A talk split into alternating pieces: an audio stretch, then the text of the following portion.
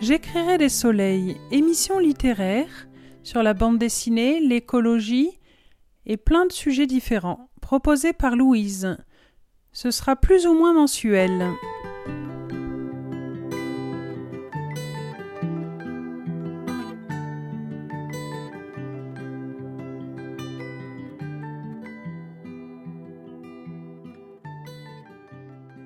Ce mois-ci, je vous propose six livres.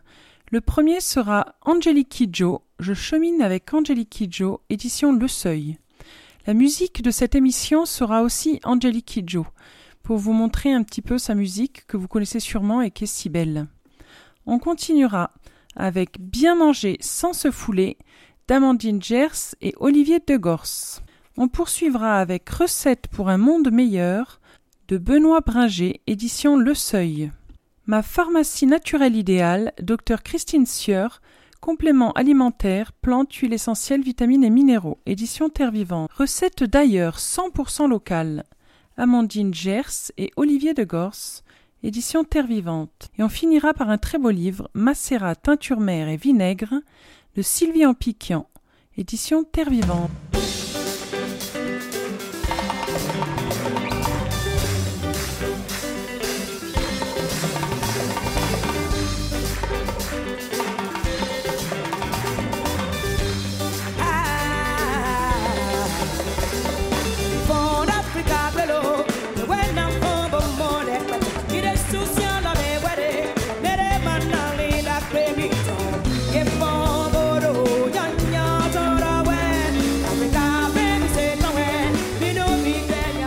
Angélique Kidjo, quelle chanteuse, une voix sublime qui a chanté avec les plus grands.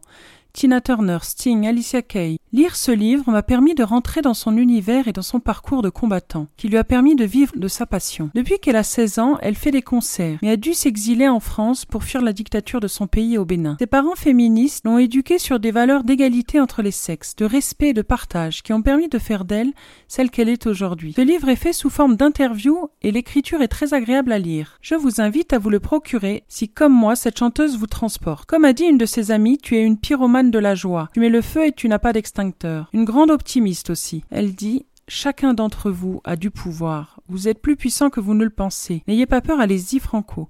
La vie n'en en a qu'une. Je vais désormais vous lire des extraits du livre et toute cette émission littéraire aura en accompagnement musical Angelique Kidjo. Avant d'être femme, avant d'être noire, je suis un être humain. Né dans une famille de dix enfants, j'ai reçu une éducation atypique. Je me rends compte aujourd'hui avec le recul. Dans le pays où j'ai grandi, le Bénin, en Afrique de l'Ouest, mon père revendiquait le fait que nous allions tous à l'école, filles comme garçons. La seule richesse qu'il pouvait nous donner, c'était l'éducation. J'ai donc été élevé dans cette famille où mon père était plus féministe que les féministes. Sa doctrine était de ne jamais dicter ce qu'il fallait faire.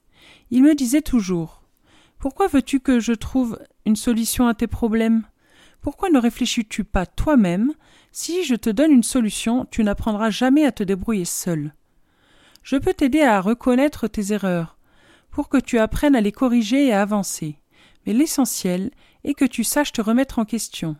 La mélode, c'est facile, se remettre en question est beaucoup plus compliqué. Il faut réfléchir. Je suis résolument cette personne qui a appris à être tolérante. Et la musique, bien sûr, reste au centre de ma personnalité. Mon père jouait du banjo, ma mère jouait de la clarinette et chantait. C'est elle qui m'a appris à chanter. Angelique Kidjo est l'une des plus grandes voix de la world music.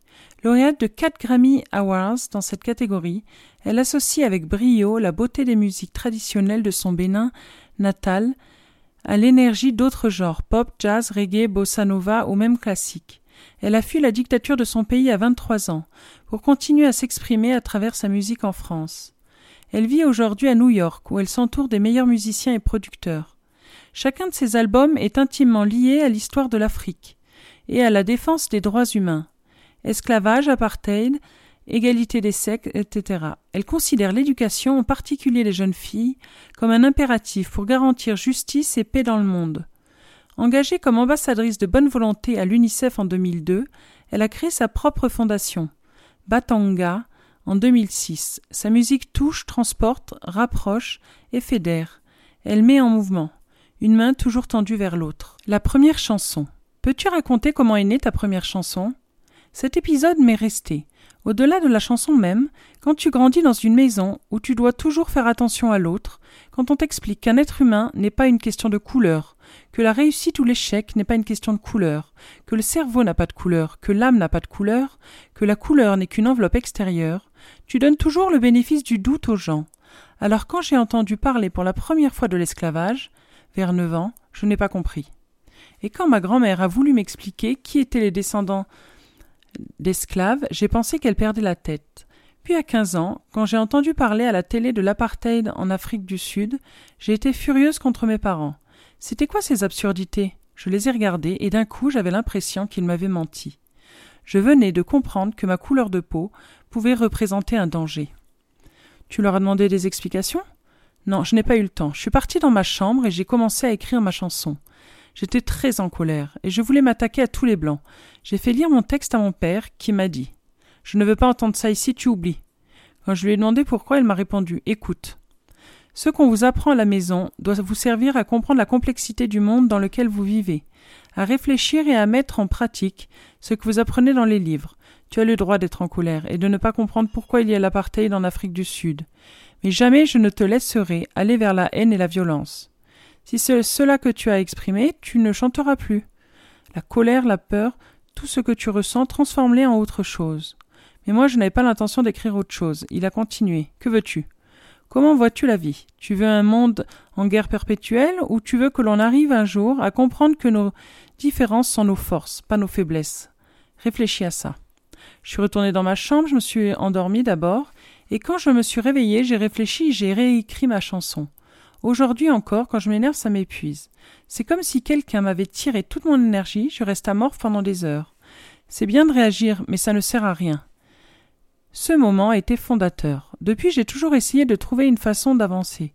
Ou peut-être en colère, et on a le droit de l'être. Mais quand cette colère se transforme en violence contre lui, il n'y a plus de solution. Tant que le dialogue existe, on peut créer un monde qui ne sera peut-être pas parfait, mais dans lequel chacun aura sa place. J'ai compris cela, j'ai écrit une chanson, Hazan Kepe, qui est devenue un hymne à la paix. Mais je n'ai pas pour autant édulcoré ma colère. J'ai exprimé qu'il y a encore sur cette terre des êtres humains qui sont opprimés. Tout cela à cause de la couleur de peau. C'est ça qui est fondamental. Ce que j'ai ressenti quand j'avais quinze ans reste d'actualité aujourd'hui. De comprendre l'autre, on s'arrête à la surface des choses parce qu'on a peur de vivre tout simplement. Peut-être aussi que certains enfants ne reçoivent pas dès le départ cette force de vie. C'est vrai, c'est possible. Mais on trouve aussi des gens qui reçoivent une bonne éducation et n'en font rien. Je répète aux personnes racistes que je suis triste pour elles parce qu'elles se mettent en colère contre une réalité qui ne changera jamais. Agissaient-elles de la même façon envers leurs frères et sœurs, s'ils pensaient différemment d'elles? Les détestent-elles s'ils ne partagent pas la même vision du monde, bien qu'ils aient reçu la même éducation? La différence, c'est la vie. As-tu déjà observé un arbre aux branches toutes identiques? Mes parents m'ont toujours expliqué qu'à l'origine du racisme, il y a beaucoup de peur et d'insécurité, issues de l'ignorance. C'est pour ça que tordre le cou à l'histoire, enseigner aux enfants, c'est se comporter en criminel. Les enfants ont un droit à se construire sur leur histoire, et non sur des mensonges. Sinon on produit des générations malheureuses et la violence de ce monde. L'héritage de l'esclavage ne concerne pas uniquement les Noirs. Cette violence a été absorbée par tous sur cette planète, par les Occidentaux aussi, et elle a créé le capitalisme. C'est-à-dire que pendant 400 ans, des êtres humains ont été humiliés, déshumanisés par le travail sans être nourris correctement. Les chiens qu'on avait à leur trousse, quand ils s'enfuyaient, ils étaient bien mieux qu'eux. On s'est enrichi sur la sueur et le sang d'êtres humains. C'est devenu la norme dans le monde des affaires. Business is business, comme on dit. On peut tuer des gens pour gagner de l'argent. Politiquement, on peut tuer pour montrer sa force. Depuis des siècles, nous vivons dans cette logique de violence, avec un seul et unique but, le profit et donc le pouvoir. Voilà, déjà ce texte est assez fort et il explique bien la situation de racisme auquel euh, sont confrontés euh, des peuples. On va maintenant partir avec euh, tout un volet en fait sur son travail, son travail avec des auteurs et tout ça quand elle est partie. Il ne t'arrive jamais de ne plus avoir envie de chanter une chanson Il y a deux chansons que je ne chante plus parce qu'elles me font pleurer. L'une figure sur l'album Aïe, elle soupire. C'est dur, très très dur pour moi. C'est ce sentiment d'impossibilité de faire comprendre aux gens qu'un être humain n'est pas seulement une couleur de peau. Elle s'appelle John John. C'est la complainte d'une mère. L'autre chanson est dans l'album Sing, c'est Nanae. Celle-ci, j'arrive encore à la chanter, mais j'ai du mal. Tout ce qui concerne la violence faite aux femmes est difficile. Et le déni de la place de la femme dans le monde, je n'y arrive plus. À croire que les hommes oublient que pendant les guerres, les femmes ont tenu les maisons, les industries dans les villes, les statues d'hommes sont tellement plus nombreuses que celles de femmes. Cette chanson, c'est cette histoire. Mais de quoi les hommes ont-ils peur? Moi, je veux comprendre pourquoi l'homme rend la femme responsable de tout, y compris de son désir. C'est une question de pouvoir, non? Mais non, pour moi, il n'y a pas de pouvoir dans cette relation parce que personne n'est gagnant. Mon père répétait toujours cette phrase. Un homme qui lève la main sur une femme n'est pas un homme. Le machisme, pour moi, c'est tout simplement la peur de l'insécurité. Le cœur du sujet, la musique. Peux-tu décrire ce qu'est le quotidien d'une chanteuse, une journée type? Ce qu'il faut savoir, c'est qu'une chanteuse est comme une athlète. Les cordes vocales sont des muscles, il faut les travailler tous les jours, et pratiquer aussi du sport pour rester physiquement en forme. Le médicament absolu d'un chanteur ou d'une chanteuse, c'est le sommeil. Sans sommeil, tu auras beau prendre de l'alcool ou de la drogue, tu finiras par te casser les cordes vocales. Tes muscles ont besoin de se reposer et de se régénérer en oxygène. Quand tu dors, tes cordes vocales sont complètement relâchées. Elles ne font rien, tu leur donnes huit heures de repos total. Autre point, la voix parlée est l'ennemi de la voix chantée. Le jour des concerts, moi qui suis très bavarde, j'essaie de parler peu. Cette hygiène est importante pour éviter de se casser la voix et pour éviter les opérations des cordes vocales. Sinon, après, le timbre de la voix change. Quand tu es en tournée et que tu chantes, tu ne parles plus? Avant, je rencontrais les gens après les concerts, je signais les albums. Depuis une vingtaine d'années, j'ai arrêté. Maintenant, je rentre à l'hôtel et je me couche. Je peux pas dormir tout de suite parce qu'avec toute l'adrénaline que j'ai reçue, il me faut trois ou quatre heures pour redescendre. Mais j'ai besoin d'être tranquille dans mon lit avec un bouquin, et puis il ne faut pas trop boire. Moi, je suis allergique à l'alcool. C'est simple. Si je bois une goutte d'alcool, je me fais un œdème sur les cordes vocales dans les dix minutes qui suivent. Et je n'ai plus de voix. Je peux plus parler, je, je fume pas non plus, parce que j'ai besoin de souffle. Je danse et je sens, chante en même temps. J'utilise différentes respirations. Il faut aussi bien manger. Je mange trois heures avant les concerts. Tu ne peux pas chanter correctement si ton corps est en pleine digestion. Tu es trop lourd. Quand tu respires, tout remonte et ça peut provoquer des sérieux problèmes de santé. Deux rencontres importantes, Jasper Van Hoff et Alain Guérini. Après à la tu intègres le groupe Pili Pili. Je n'avais pas envie de rester élève toute ma vie. Je voulais retrouver le devant de la scène. Il me fallait les deux. Grâce au programmateur de Phil On à la Défense, où l'on jouait avec Alafia, j'ai décroché un contrat avec Pili Pili. Jasper Van Hoff, le pianiste de jazz et fondateur du groupe cherché suite à une tournée en République démocratique du Congo avec le guitariste de jazz Philippe Catherine, une chanteuse africaine ayant des notions de jazz et de musique africaine. Sans avertir mon frère, j'ai pris le train de Paris à Rotterdam. J'avais prévenu Jasper, je te rencontrerai sur le quai à telle heure. Et une demi-heure plus tard, un train repart à Paris du même quai. Je te donne une demi-heure pour me convaincre de travailler avec toi. Le pari a réussi. Oui, c'était un fou. Il m'a dit, nous, en Occident, on pense avoir tout inventé la musique, mais on a beaucoup volé aux Africains. Je cherche une chanteuse qui chante du jazz. Toi, tu sais composer et j'adore ce que tu fais. Quelques semaines plus tard, je le rejoignais. On a répété et joué ensemble pendant quatre ans. J'ai pu reprendre mon rôle d'auteur-compositeur-chanteuse. J'ai aussi appris à travailler dans l'urgence, à tout faire directement en studio, écrire, chanter, enregistrer en même temps. C'était une super école. J'adorais ça, c'était une autre façon d'approcher la musique. Jasper évoluait dans le monde du free jazz. Il venait d'enregistrer un album avec Archie Shep, Mama Rose. C'était tellement excitant, j'avais l'impression d'avoir des ailes. Cette expérience avec Jasper Van Hoff et le soutien d'Alain Guérini, le fondateur de l'école de jazz de Sim, rue d'Hauteville, que je n'oublierai jamais, m'ont permis de sortir mon premier disque en France. Par à coup. Je donne souvent ce conseil aux chanteurs. Ne soyez pas uniquement élèves, mélangez l'enseignement et la pratique. Commencer une carrière en sortant des cours. C'est compliqué si on ne possède pas déjà une expérience de la scène. Alain Guérini a été très important pour moi. Le jour où je suis allé m'inscrire dans son école, je demandai à deux filles où se trouvait la réception. Elles m'ont répondu Pourquoi tu es africaine, non? Le jazz, ce n'est pas fait pour les Africains. Alain était en haut de l'escalier, je ne savais pas qu'il y était. Il s'est approché de moi et m'a dit La remarque de ces filles, c'est de l'ignorance, n'écoutez pas. Par la suite, il a aimé ma voix et il m'a donné un conseil. Face à l'ignorance de ces filles, il faut que tu leur apprennes par ton talent ce que c'est qu'être une chanteuse. À la fin de l'année, on donne un concert ici. Tu choisis tes musiciens que tu veux. Une chanson et tu les mets au pied du mur. C'est ce que j'ai fait. J'ai compris grâce à lui qu'au milieu de ces voix identique, la mienne était singulière. C'est vraiment euh, très émouvant comme livre, comme vous pouvez le voir, et aussi la force de caractère d'Angélique. Et elle a été aussi bien accompagnée par des personnes clés qui ont permis euh, qu'elle aboutisse à ses rêves. Ce que j'ai récolté en chemin. Es-tu satisfaite de ton parcours de vie? Si c'était à refaire, changerais-tu quelque chose? Je suis bien comme je suis, changer peut-être qui? Mon parcours a été le fruit de rencontres opportunes. Il n'a pas été construit uniquement sur des décisions. J'avais un rêve de départ, devenir une chanteuse connue pour créer des ponts entre les cultures. J'ai accompli ce rêve et je continuerai à le faire. Je suis tellement chanceuse et suis reconnaissante à tous ceux qui ont aimé ma musique et qui soutiennent ma carrière. Voilà, je vais pas vous lire tout le livre parce qu'il est déjà pas très épais. Il fait une, fait une centaine de pages. Il vaut 12 euros, donc c'est pas grand chose. C'est édition Le Seuil et c'est Angelique Kidjo. Je chemine avec et il est très beau. Je vous le conseille vivement.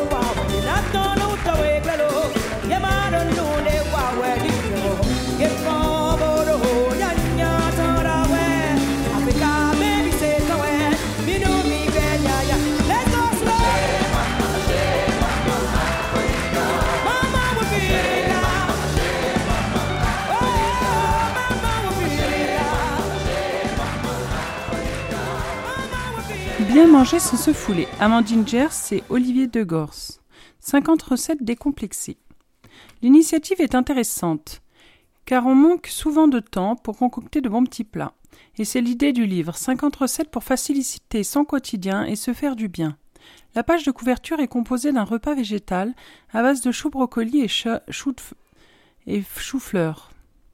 De choux brocoli et de chou-fleur et de galettes très appétissantes. Ce livre est vraiment richement illustré et ça donne bien envie de concocter ces bons petits mets. Je vais démarrer avec l'introduction qui est assez intéressante. Le placard du cuisinier paresseux. Le paresseux n'est pas un fainéant, c'est surtout quelqu'un de très occupé, qui se consacre à son travail, à ses passions, à ses proches, à son travail ou à lui-même, et qui est en recherche de solutions pour bien manger, malgré le peu de temps dont il dispose. Il a la fibre écolo, n'aime pas jeter, et n'est pas contre l'idée de faire des économies.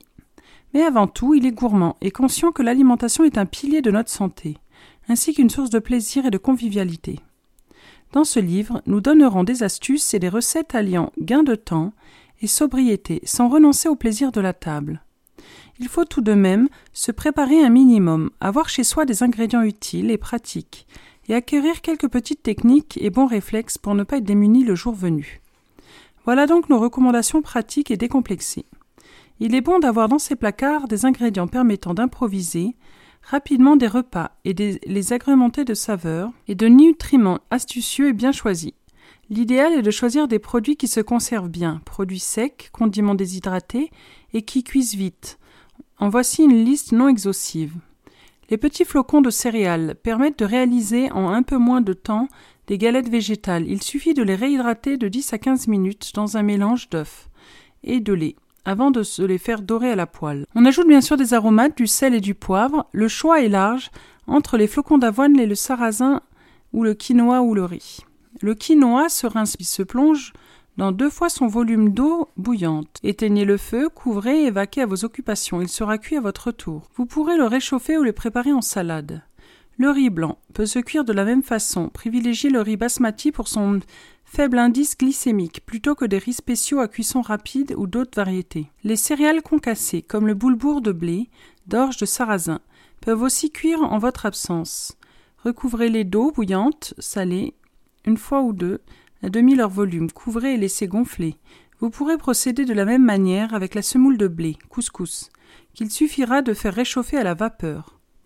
La polenta est une semoule de maïs très fine, cuisinez-la très rapidement, salée ou sucrée. Les graines de chia sont idéales pour préparer un dessert ou un petit déjeuner en un clin d'œil. Comptez une cuillère à soupe de graines de chia pour un verre de lait tiède, amandes, coco, soja. Les perles du Japon permettent d'épaissir des liquides chauds, eau ou lait, quand on les fait cuire 15 minutes dedans. Elles peuvent être utilisées pour réaliser des entremets et transformer un bouillon ou une soupe en un plat rassasié. Après, il y a le soja, les lentilles corail. enfin, il y a toute un, une panoplie de produits qu'on peut utiliser facilement et qui permettent d'agrémenter le quotidien. Je vous propose une première recette, c'est une soupe, une soupe d'avoine au fromage de chèvre. Soupe d'avoine au fromage de chèvre, préparation 3 minutes, repos 1 heure ou plus, cuisson 1 heure. Les petits flocons d'avoine cuisent rapidement, tant mieux. Cette soupe idéale pour un repas du soir léger ne vous demande réellement que 3 minutes d'attention. Les ingrédients que vous y ajouterez éventuellement, champignons et algues séchées par exemple, se réhydrateront tout seuls en attendant votre tour. 400 ml d'eau, pour deux personnes, une pincée d'oignon déshydraté ou de l'oignon frais, trois cuillères à soupe d'herbes déshydratées ou fraîches aussi, quatre cuillères à soupe de petits flocons d'avoine, 150 ml de lait, vous choisissez celui que vous préférez, 40 g de fromage de chèvre bien crémeux, sel et poivre. Faites chauffer l'eau avec l'oignon et les herbes et salez. Poivrez généreusement. Une fois que l'eau est chaude, ajoutez les flocons et mélangez. Coupez le feu et couvrez. Vous pouvez laisser le tout plusieurs heures sans vous inquiéter au minimum une heure. À votre tour, ajoutez le lait et le fromage, mixez et réchauffez votre soupe quelques instants. Bonne dégustation. Maintenant, on part avec un plat un peu plus élaboré. Donc, c'est un dîner aussi où vous pouvez le manger à midi. Wok aux champignons noirs, petits pois et tagliatelles de carottes. Préparation 10 minutes, repos 15 minutes, cuisson 5 minutes. Vous aimez les plats asiatiques? Les petites nouilles de riz fines sont faites pour vous. Accompagnées de champignons, carottes, petits pois, brocolis et rehaussées d'un peu de sésame et de sauce soja pour la touche exotique. Elles vous raviront en un rien de temps. 100 g de nouilles pour 2 ou 3 personnes, de riz fine, 2 ou 3 champignons noirs déshydratés, une tasse de petits pois, surgelés ou pas, une carotte, une cuillère à café de coriandre déshydraté ou pas, une cuillère à soupe rase de graines de sésame, une cuillère à soupe de zeste de citron ou une tranche de citron confite à l'huile, trois cuillères à soupe d'huile de sésame, deux cuillères à soupe de sauce soja, poivre ou piment. Faites chauffer un litre d'eau, placez les nouilles, les champignons et les petits pois dans un saladier. Couvrez d'eau chaude et laissez reposer 15 minutes. Égouttez. Coupez les champignons en morceaux, Taillez les carottes en tagliatelles à l'aide d'un rasoir à légumes ou d'un économe. Placez ces ingrédients dans un wok, ajoutez la coriandre, les graines de sésame et faites sauter 5 minutes avec l'huile de sésame et la sauce soja en mélangeant régulièrement. Poivrez au moment de servir et ajoutez le zeste de citron ou le citron confit coupé en fines lamelles. Ah, voilà, des recettes très simples et qui ont l'air savoureuses. On va partir maintenant avec un peu de viande. Donc c'est, enfin de la viande, là c'est du poisson plus justement. C'est la mousse de sardine pimentée. Et à la fin, on finira avec les rochers aux amandes sans sucre ajouté. Mousse de sardine pimentée. En un simple coup de fourchette, transformez une banale boîte de sardines en savoureuse tartinade. À étaler sur des toasts ou à déguster avec des bâtonnets de légumes. En général, cette idée apéritive est appréciée de tous. Une boîte de sardines à l'huile d'olive pimentée, le jus d'un quart de citron, deux brins de persil haché, 200 g de fromage blanc, une demi-cuillère à café de cumin en poudre, une pincée de piment si les sardines sont au naturel, et du poivre. Écrasez les sardines à l'aide d'une fourchette avec une cuillère à soupe, de leur huile et le jus de citron. Hachez le persil très finement. Ajoutez le fromage blanc, le cumin, le piment et le poivre. Mélangez le tout soigneusement. Dégustez cette mousse pimentée sur des toasts de pain, des rondelles de radis noir ou de courgettes. Les sardines sont excellentes pour la santé car riches en oméga 3. Parfait pour un repas sur le pouce, ces petits poissons, servis avec des crudités ou simplement déposés sur une belle tranche de pain, sont rassasiants et ne demandent aucune préparation. Par ailleurs, leurs arêtes sont une source importante de calcium. Et pour finir, les rochers aux amandes sans sucre ajouté. Ces petits rochers aux amandes sont uniquement sucrés grâce aux figues sèches que l'on y ajoute. Cela fonctionnera avec des abricots ou des raisins secs. Rapides à préparer, croustillants, ils, ont tout pour plaire. Pour 20 petits rochers, 200 g d'amandes ou de poudre d'amande, 200 g de figues sèches, de blanc d'œuf. Préparez le four à 180 degrés. Réduisez les amandes en poudre ou utilisez de la poudre d'amande. Après avoir retiré leur pédoncule, coupez les figues en menus morceaux. Fouettez rapidement les blancs d'œufs pour aérer. Ajoutez la poudre d'amande et les morceaux de figue puis mélangez soigneusement. À l'aide de deux cuillères à café, déposez de petits tas de pâtes de taille régulière sur une plaque de pâtisserie recouverte de papier de cuisson. Enfournez 10 minutes. Laissez refroidir un peu avant de le déguster. Testez cette recette avec des noisettes à la place des amandes. C'est une variante qui est proposée. Certaines préparations comme la crème anglaise n'utilisent que les jaunes d'œufs, et souvent les blancs d'œufs finissent à la poubelle. Pourtant, ils se congèlent très bien. Voilà, donc c'était un, livre très sympa pour cuisiner rapidement sans trop se fouler. Ça s'appelle Bien manger sans se fouler d'Amandine Gers et d'Olivier de Gorse, édition Terre Vivante.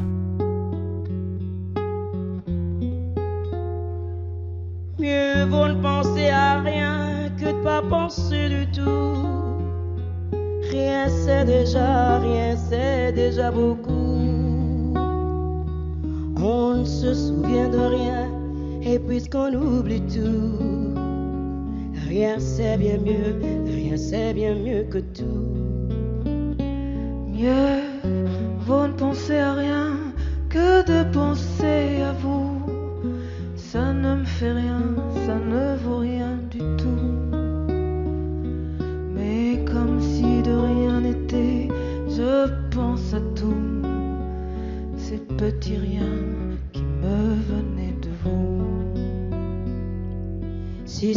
trois fois rien, trois fois rien entre nous, évidemment, ça ne fait pas beaucoup.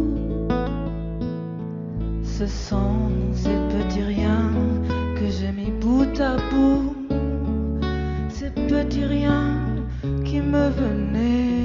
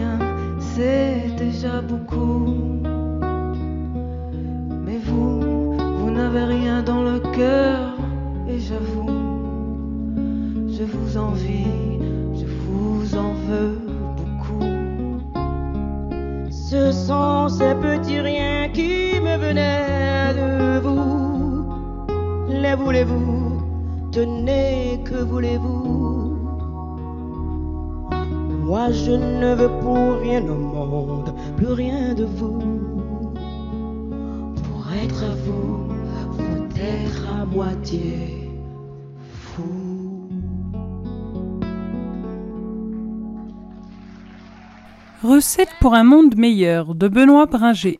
Recette pour un monde meilleur, changer l'avenir en, mangeant mieux. Benoît Bringer, notre assiette est un puissant levier de lutte contre le réchauffement climatique et d'amélioration de notre santé. Alors comment agir et par où commencer? Réponse dans le livre. Alors que l'humanité fait face à trois crises majeures, environnementale, économique et sanitaire, ce livre donne des solutions à chacun d'entre nous, citoyens comme décideurs, pour reconstruire l'avenir. Fruit d'une enquête de cinq années menée aux quatre coins du globe par le grand reporter et réalisateur Benoît Bringer. Il révèle pourquoi notre système alimentaire est le principal responsable des menaces qui pèsent sur la planète et notre santé. À cause de ce dernier, le fragile équilibre qui permet la vie sur Terre pourrait bientôt se briser. Dépassant le constat, l'auteur livre ici des solutions économiquement viables et à portée de main pour changer la donne. Réduction de notre consommation de viande, réinvention de nos habitudes alimentaires, méthode de cuisine anti-gaspillage, transformation de nos déchets alimentaires, fermes municipales, cantines 100% bio, jardins partagés pour les plus défavorisés, politique de soutien aux petits producteurs. Du Brésil à l'Allemagne, de la Suède aux États-Unis, Benoît Bringer donne la parole aux femmes et aux hommes qui inventent un nouveau modèle alimentaire, respectueux de notre santé et de la nature. Il démontre que leurs initiatives sont bonnes, rentables, même à grande échelle. Et ça, c'est nouveau. Quête universelle d'un jeune père qui s'interroge sur ce qu'il mettra dans l'assiette de son enfant, et sur le monde dans lequel il grandira. Ce livre porteur d'espoir est aussi un guide vers une transition alimentaire indispensable.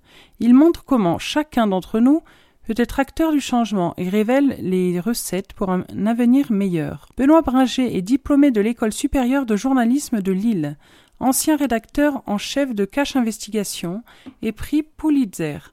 Avec l'équipe de Panama Papers, a réalisé deux documentaires Faut-il arrêter de manger les animaux? Pour le programme Le Monde en face sur France 5 en 2018 puis Recette pour un monde meilleur, diffusé sur France 5 en 2020 et point de départ de ce livre qui comporte de nombreux éléments d'enquête inédits, notamment sur le lobbying des industriels. Il dit de réduire sa consommation de viande, il dit pas de l'arrêter. Il dit qu'il vaut mieux manger de la viande de bonne qualité que de manger euh, de la viande euh, pas bonne, quoi. C'est logique. Mais pour manger de la bonne viande, il faut peut-être réduire nos consommations de viande. Voilà. Et je trouve que c'est pertinent. Euh, pas besoin de manger à tous les repas de la viande, mais peut-être la viande de qualité. Ce livre est une initiative pour changer de modèle agricole et alimentaire. Son écriture est fluide et non moralisatrice. C'est l'inventaire plutôt d'expériences de terrain dans le monde entier et de rapports scientifiques comme le GIEC qui alarment sur la situation actuelle de la planète et du réchauffement climatique. Ce livre est une proposition de changement radical de paradigme pour que notre futur soit vivable. L'auteur a une belle plume et lire son livre est passionnant, autant par les témoignages que par le point de vue de l'écrivain. Rentrant désormais dans le vif du sujet par la lecture d'extraits du livre et la présentation de l'éditeur. À mon père, qui m'a appris l'amour de la nature et la nécessité de la protéger, à mes deux garçons à qui j'espère réussir à transmettre cet amour. Avons-nous la volonté de changer radicalement notre mode de vie? Parce que s'il s'agit bien de ça, où allons-nous le reproduire et exiger de plus en plus d'énergie et de plus en plus de tout, jusqu'à mourir de suffocation, de pandémie et de famine? Le présentateur Hugh Down sur NBC lors de la première journée de la Terre en 1970. Respire l'air, bois le breuvage, goûte les fruits, vis pleinement chaque saison, accepte l'influence que la Terre a sur toi. Henri David Thoreau. Je me réveille le dos endorli par une nuit passée sur un petit lit d'appoint. Cela fait trois jours que je dors à la maternité. Ma future femme est sur le point d'accoucher, mais le bébé prend son temps. Dans l'attente de cet événement qui s'apprête à changer ma vie, j'ai mis en pause pour quelques semaines un travail mené dans la plus grande confidentialité. Je fais partie d'une équipe internationale de journalistes d'investigation montée en secret pour enquêter sur une fuite inédite de données, 11,5 millions de documents confidentiels sur le monde offshore. Ils révéleront bientôt le nom des chefs d'État, de célébrités, de dirigeants de grandes entreprises impliqués dans des affaires de fraude et de corruption, l'un des plus grands scoops de l'histoire du journalisme, qui obtiendra quelques mois plus tard le prestigieux prix Pulitzer. Mais en attendant les couleurs de la maternité, une autre aventure journalistique commence.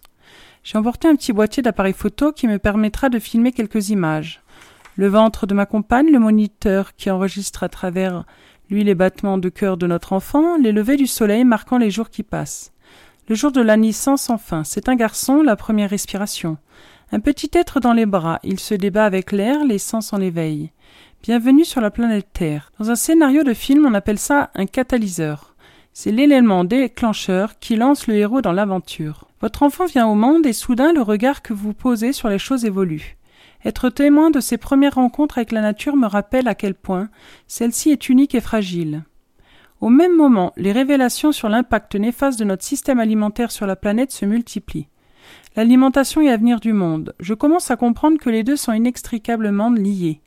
Donner ces premières bouchées à mon enfant, à mon fils, m'amène à considérer de plus près les choix que nous faisons pour nous nourrir. Peut-on manger différemment en respectant la nature et notre santé? Soudain, pour lui, j'ai une obligation de savoir. C'est le début d'une enquête de cinq ans. Cinq années de recherche, de rapports épluchés, d'articles à noter, cinq années de coups de fil, de rencontres, d'entrevues, cinq années à parcourir le globe pour interroger les meilleurs experts, les témoins de premier ordre, pour visiter nos champs, nos pâtures, nos élevages, nos usines de transformation, nos abattoirs, cinq années à découvrir le meilleur et le pire. Un voyage sans retour qui allait bouleverser mon rapport à la nature et à notre assiette. Soutenu par France Télévisions, ce travail a donné lieu à deux documentaires produits par l'agence Première Ligne.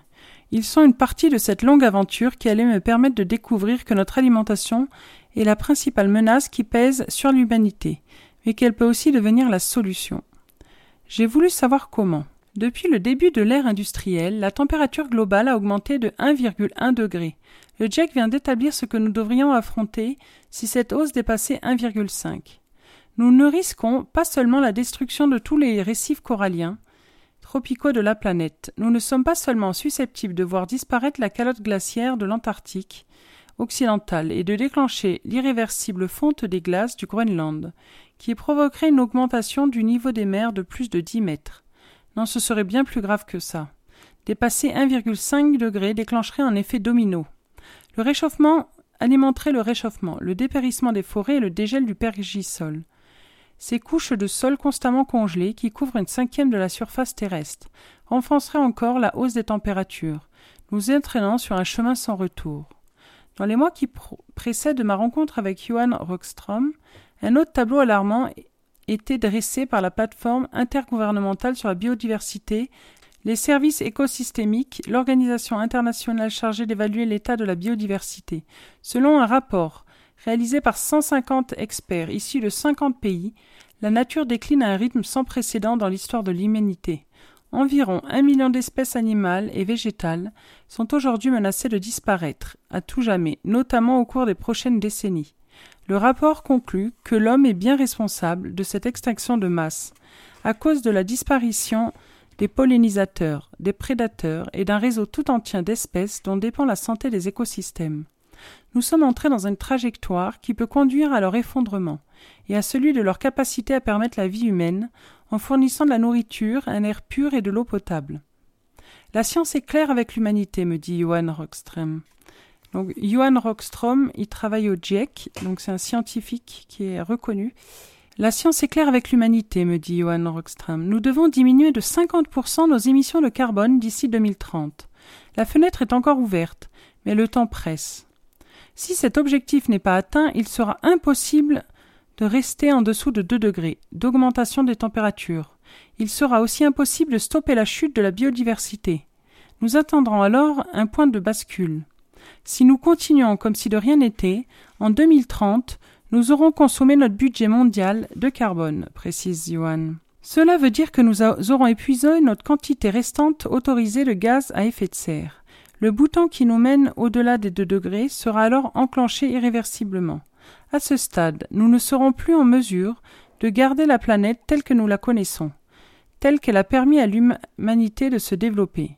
Cela entraînera des conséquences désastreuses pour des millions de personnes dans le monde, depuis les États insulaires jusqu'aux zones côtières, et des pays en développement, notamment tropicaux jusqu'aux régions sèches d'Europe. Nous sommes déjà frappés par des vagues de chaleur comme cet été en 2019, poursuit le scientifique. La situation était exactement la même en 2018. Ce ne sont pas des vagues de chaleur fortuites. Nous savons maintenant avec certitude que cela est dû au changement climatique causé par l'homme. Nous avons atteint un point de, de saturation. Nous ne sommes plus ce petit monde sur une grande planète capable d'encaisser les impacts de nos modes de vie, de consommation et de production. Nous sommes désormais un grand monde sur une toute petite planète. Je n'ai pas sollicité le chercheur uniquement pour sa compétence sur les conséquences du réchauffement climatique, mais également pour sa connaissance de l'impact de notre alimentation sur l'environnement. Il préside la fondation HIT, une initiative internationale dédiée à la transition vers un système alimentaire mondial, durable et sain. Le scientifique suédois doit sa renommée mondiale à un modèle qu'il a établi il y a une dizaine d'années et qui est aujourd'hui reconnu et utilisé par l'ensemble de la communauté scientifique. Celui des limites planétaires, c'est un élément fondamental pour comprendre le rôle de notre alimentation dans le dérèglement actuel. Je suis allé à la rencontre de Johan Rockström pour qu'il me raconte cette incroyable aventure scientifique. Au cours de trente dernières années, les dérèglements environnementaux se sont fait terriblement accélérer, mais la science a également fait des progrès considérables pour comprendre le fonctionnement de la Terre. Nous savons désormais que la planète est un système totalement interconnecté dans lequel les calottes glaciaires, l'atmosphère et la biosphère, et les océans fonctionnent ensemble comme un tout autorégulé. À cette certitude scientifique s'en ajoute une autre, un écosystème pour avoir plusieurs états, séparés les uns des autres par des points de basculement. Une forêt, m'explique le scientifique, peut être tempérée ou tropicale, ou encore à l'état de savane. Nous savons qu'elle peut basculer d'un état à l'autre, sous la pression de certains facteurs, lorsque des limites sont dépassées. Cela vaut également pour les zones humides, des calottes glaciaires, les océans, mais aussi pour la, planète tout entière. Face à ces données, Johan Rockström s'est posé une question fondamentale. Peut-on définir scientifiquement ces points de bascule, ces limites à ne pas franchir sous peine de voir la planète se transformer en un lieu inhospitalier pour l'homme? Peut-on déterminer de manière universelle les frontières à l'intérieur desquelles nous sommes assurés que la Terre reste dans son état actuel, celui qui a permis l'apparition et la survie de l'humanité. Johan Rockström décide alors de réunir les principaux scientifiques mondiaux de l'environnement pour répondre à cette question. En 2009, ils délimitent ensemble dans la prestigieuse revue scientifique Nature ce cadre de bon fonctionnement, qu'ils nomment en anglais Safe Operating Space for Humanity. Dans un premier temps, notre émission étant identifiée, les processus environnementaux qui régulent l'état de la planète me détaillent les Suédois. Puis il s'agissait de définir de manière scientifique les limites quantitatives qui nous garantissent un espèce de vie sûre. En clair, si nous restons dans ces limites, la planète restera vivable. Sinon, nous risquons de déclencher ce que nous appelons des rétroactions auto-accélérantes, qui rendraient notre maison commun inhabitable. Le modèle proposé par les chercheurs est une sorte de ligne directrice qui définit la manière dont nous pouvons naviguer à l'intérieur de ce cadre, sans risquer de dépasser les limites. Il est destiné à la communauté internationale, au gouvernement, aux organisations internationales, mais aussi à la société civile et au secteur privé. Il s'agit d'installer des barrières, des quarts de corps, afin d'éviter aux 7 milliards d'êtres humains de sombrer dans un précipice. Les frontières à ne pas franchir sont au nombre de neuf. Les voici. La concentration de CO2, dioxyde de carbone, dans l'atmosphère qui accroît le réchauffement climatique. Le déclin de la biodiversité, défini par le nombre et l'abondance des espèces la transformation de l'usage des sols, déterminée par la part de surface cultivée, au détriment des forêts et des zones humides. Le niveau d'acidification des océans, dont dépend leur équilibre. Les quantités de consommation mondiale d'eau douce. Le taux de rejet de phosphore extrait des mines. Un fertilisant auquel notre agriculteur est accro. La destruction de la couche d'ozone. Les émissions d'azote issues massivement du trafic routier et de l'élevage intensif. Enfin, le niveau d'aérosol, ces fines particules émises par les moteurs à combustion, l'industrie ou encore les incendies que l'on désigne généralement sous le terme de pollution de l'air. Voilà, il explique euh, les choses à modifier, donc euh, il les énumère euh, au travers des études qu'ils ont fait. Il va changer de modèle agricole, comme je l'ai dit dans l'introduction, il va falloir se débarrasser des pesticides à un moment donné parce que même notre ressource en eau, elle sera polluée, on ne pourra plus l'utiliser. Donc il va falloir prendre la mesure euh, de la catastrophe qui s'annonce. François Pasteau est un héros de la cuisine zéro déchet. Donc on va partir maintenant en cuisine avec des démarches personnelles d'un restaurateur qui a décidé de travailler euh, sur la cuisine zéro déchet. Pour éviter le gaspillage alimentaire, il s'efforce d'utiliser la totalité du produit. Il raconte, j'ai eu la chance d'avoir des parents qui m'ont inculqué de belles valeurs. On finit son assiette, ne jette pas son pain. On fait les plats du lendemain avec les restes de la veille. C'est dans cet état d'esprit que j'ai voulu faire ce beau métier, avec des aliments de proximité produits par de fabuleux agriculteurs. C'est vraiment la nature qui les dirige. Ce sont ceux qui s'adaptent à la nature et non l'inverse. Avec son équipe, le restaurateur s'interroge toujours sur ce qu'il peut proposer grâce aux parties des produits qui constituent normalement les restes. Les petites racines des poireaux, par exemple, après avoir été bien lavées, sont passées dans la farine et plongées dans une friteuse. Elles sont ensuite proposées en hors d'œuvre avec une sauce maison. Pour François Pasteau, une cuisine responsable repose avant tout sur le respect des produits et le retour d'une forme de reconnaissance envers les aliments et envers ceux qui les cultivent. Nous devons acheter les produits au juste prix afin de soutenir les agriculteurs, afin de soutenir les pêcheurs français, afin de soutenir les éleveurs qui nous apportent des produits de qualité, de proximité et de saison. Nous avons chacun la responsabilité de l'avenir de la planète. Dans sa cuisine, il prépare un nouveau plat anti-gaspillage. Les causes de petits pois achetés le matin ne sont pas jetées mais blanchies dans de l'eau bouillante salée, puis rafraîchies avec des glaçons. Elles sont ensuite mixées avec un peu de crème. Après avoir été passées à travers une passoire fine, elles constitueront un délicieux velouté. Pour donner une touche d'acidité, il sera accompagné d'un sorbet réalisé avec le jus issu d'une chutney, de courgettes et de tomates. François Pasteau agrémente le tout de petites fleurs de saison comestibles, cueillies le jour même dans les champs de Laurent Berrurier. Selon le restaurateur, cette approche de l'alimentation lui permet d'offrir une cuisine de qualité à un prix raisonnable, tout en étant économique et viable. Il ne faut pas oublier qu'être éco-responsable, précise-t-il, c'est aussi être capable de bien payer ses collaborateurs, de payer ses impôts, ses charges et de gagner sa vie. Bien sûr, je ne suis pas parfait, je ne suis pas 100% zéro déchet, mais je me soigne et je m'en rapproche le plus possible. Voilà, je trouve que cette démarche était assez intéressante, pour ça que je vous l'ai lu. Parce que dans la restauration, il y a aussi du travail à faire et que du coup, euh, voilà, ce restaurateur s'est attelé à la tâche. Espoir. Voilà, c'est Jane Goodall. C'est une jeune femme en 1965 dans la jungle tanzanienne, presque frêle, des cheveux blancs négligemment attachés, une chemise beige un peu lâche, des mocassins, elle tend la main vers un petit être, un bébé chimpanzé au regard brillant comme Flint. L'instant est capturé par une caméra de National Geographic. 2019, dans une immense salle de conférence à Paris, elle s'avance sur scène, le même regard, la même coiffure, mais les cheveux sont devenus blancs entre-temps, une vie, standing ovation. Ma première rencontre avec Jane Goodall a eu lieu à l'occasion de ce passage dans la capitale française en 2019, lors d'une journée caniculaire. La célèbre primatologue et anthropologue britannique est venue y donner une conférence intitulée Raison d'espérer. À 86 ans, celle qui fut la première à observer les chimpanzés utiliser des outils pour se nourrir poursuit inlassablement son combat pour la préservation de la planète. Elle déclare ce jour-là à une journaliste du Monde Je sais que chaque année, il me reste un peu moins de temps à vivre, alors j'essaie chaque année d'en faire un peu plus. Plus les perspectives sont sombres, plus je suis déterminée.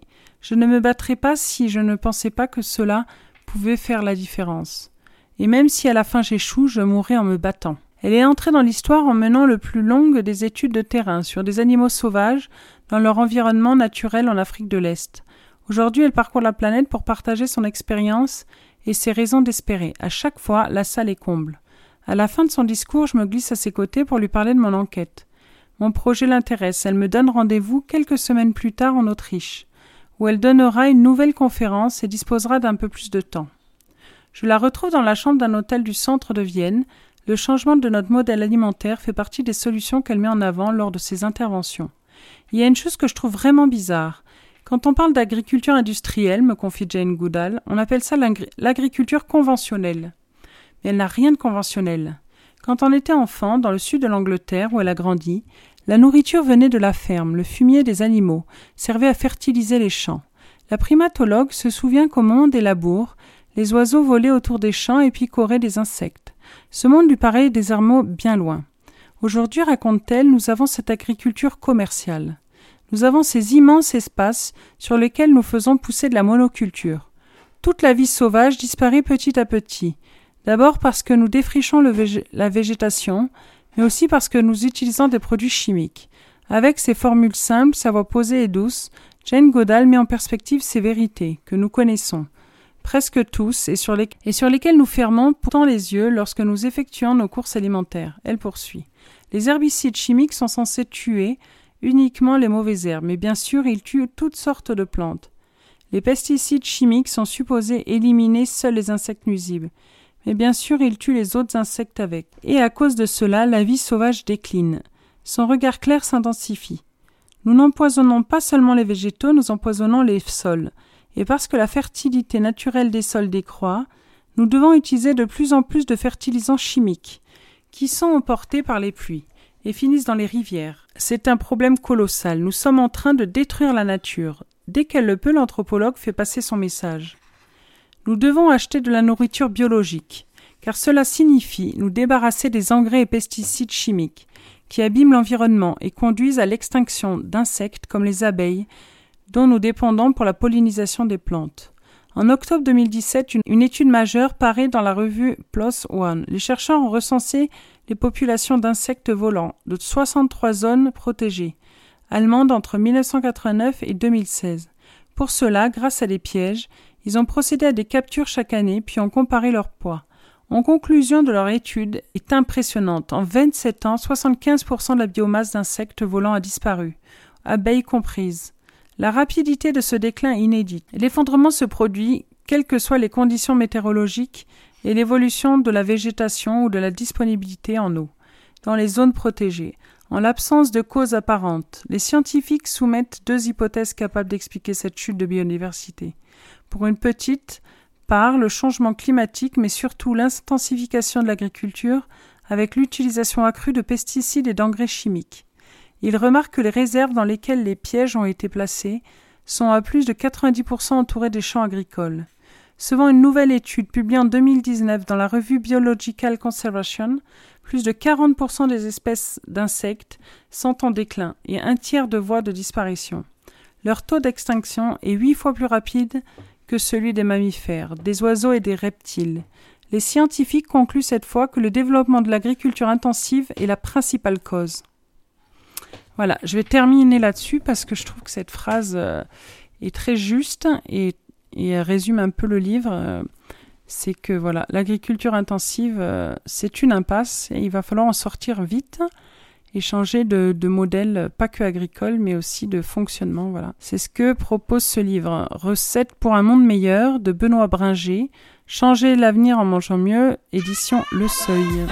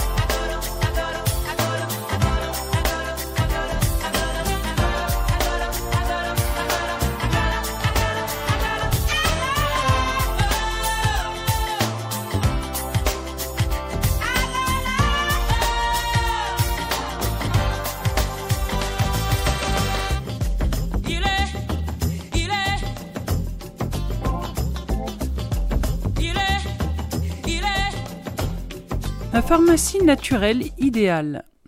Complément alimentaire, plantes, huiles essentielles, vitamines et minéraux du docteur Christine Sieur. Édition Terre Vivante. Ce livre vous permet d'approfondir avec l'aide d'un médecin les soins naturels et la pharmacie à avoir dans vos tiroirs. C'est la présentation qui permet d'aller chercher facilement les médicaments naturels, des choses simples comme le citron ou le gingembre, et des plus complexes, comme les compléments alimentaires. Tout est passé en revue pour notre plus grand plaisir. Le prix est de 23 euros et c'est pas très cher quand on connaît le prix des médicaments aujourd'hui. Pour moi, la base à adopter, c'est de chercher les soins les plus naturels possibles. Et si besoin, car on n'arrive pas à se soigner avec l'aroma ou la, phyto, prendre de l'allopathie, mais que en dernier recours. Pas l'inverse. Commencer naturellement. On a déjà tant de trésors en cuisine, par exemple, le bicarbonate de sodium, de soude, que vous connaissez plus, peut aussi s'avérer bien utile en cas d'intoxication alimentaire. On va démarrer par ce volet-là. Bicarbonate de sodium, alcanisant, acide gastrique, assainissant bucco-dentaire et dermatologique. Appelé carbonate monosodique, le bicarbonate de sodium se présente sous forme d'une poudre cristalline, constituée de prismes rectangulaires blanches inodores de saveur salée et alcaline. Soluble dans l'eau, il est présent dans plusieurs eaux minérales, eau de Vichy, eau de Valse. Il est en revanche insoluble dans l'alcool. Un peu d'histoire. On, on, connaissait autrefois sous le nom de natron un carbonate de sodium cristallisé naturel, que l'on retirait des lacs salés d'Égypte, de Hongrie ou d'Amérique. Le natron servait au processus de l'embaumement des corps des Égyptiens anciens. Quel produit? Le bicarbonate de sodium s'achète en pharmacie conditionné en paquets de 250 grammes ou 500 grammes, mais aussi dans les magasins de diététique et des grandes surfaces. Pour des conditionnements plus importants, kilos par exemple, ou sous forme de gélules, adressez-vous à votre pharmacien. Le bicarbonate de sodium est improprement nommé bicarbonate de soude. Dans le langage courant, la soude est un produit caustique. Conservez bien le bicarbonate de sodium à l'abri de l'humidité, pour éviter son altération. En perdant du CO2, il se transforme en carbonate disodique hydraté, moins actif. L'utilisation est simple. Le prix économique et efficace sont trois atouts qui font du bicarbonate de sodium un produit multi-usage incontournable, que ce soit au jardin, à la maison ou, ou pour sa santé. Remis sur le devant de la scène pour son action blanchissante sur les dents, il est aussi fort utile pour calmer nombre de nos maux. Alcanisant, il intervient dans la régulation de l'acide basique du sang, l'équilibre acido-basique. Alcanisant, il, intervient dans la régulation de l'équilibre acido-basique du sang. La médecine le prescrit sous forme de soluté injectable. La pharmacie familiale l'emploie en usage interne, contre les maux d'estomac, dus à l'acidité ou les nausées, et en usage externe pour assainir la bouche contre les irritations et les démangeaisons cutanées et muqueuses, l'eczéma pour favoriser le bourgeonnement des plaies, comme déodorant pour nettoyer en douceur la peau grasse ou acnéique ou encore pour des soins intimes.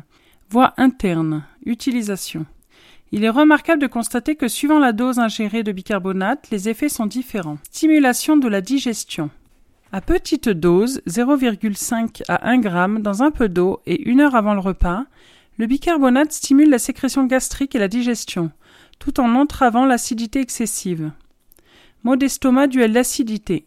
À dose plus forte, 2 à 10 g de bicarbonate ou environ une cuillère à soupe dans un demi-verre d'eau, le boire après le repas. Le bicarbonate neutralise complètement l'hyperacidité en soulageant les douleurs d'estomac associées.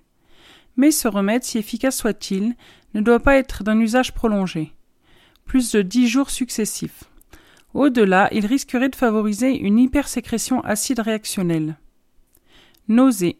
Tester avec celle du bicarbonate l'action simultanée du citron, en préparant dans un verre d'eau contenant le jus de citron et d'autre part un verre d'eau 150 ml contenant environ 3,5 g de bicarbonate. Buvez successivement une gorgée de chaque solution en commençant par l'eau bicarbonatée. Renouvelez cette opération plusieurs fois dans la journée jusqu'à amélioration. En agissant de la sorte, l'effervescence provoquée par le mélange des deux solutions se fait directement dans l'estomac et agit rapidement.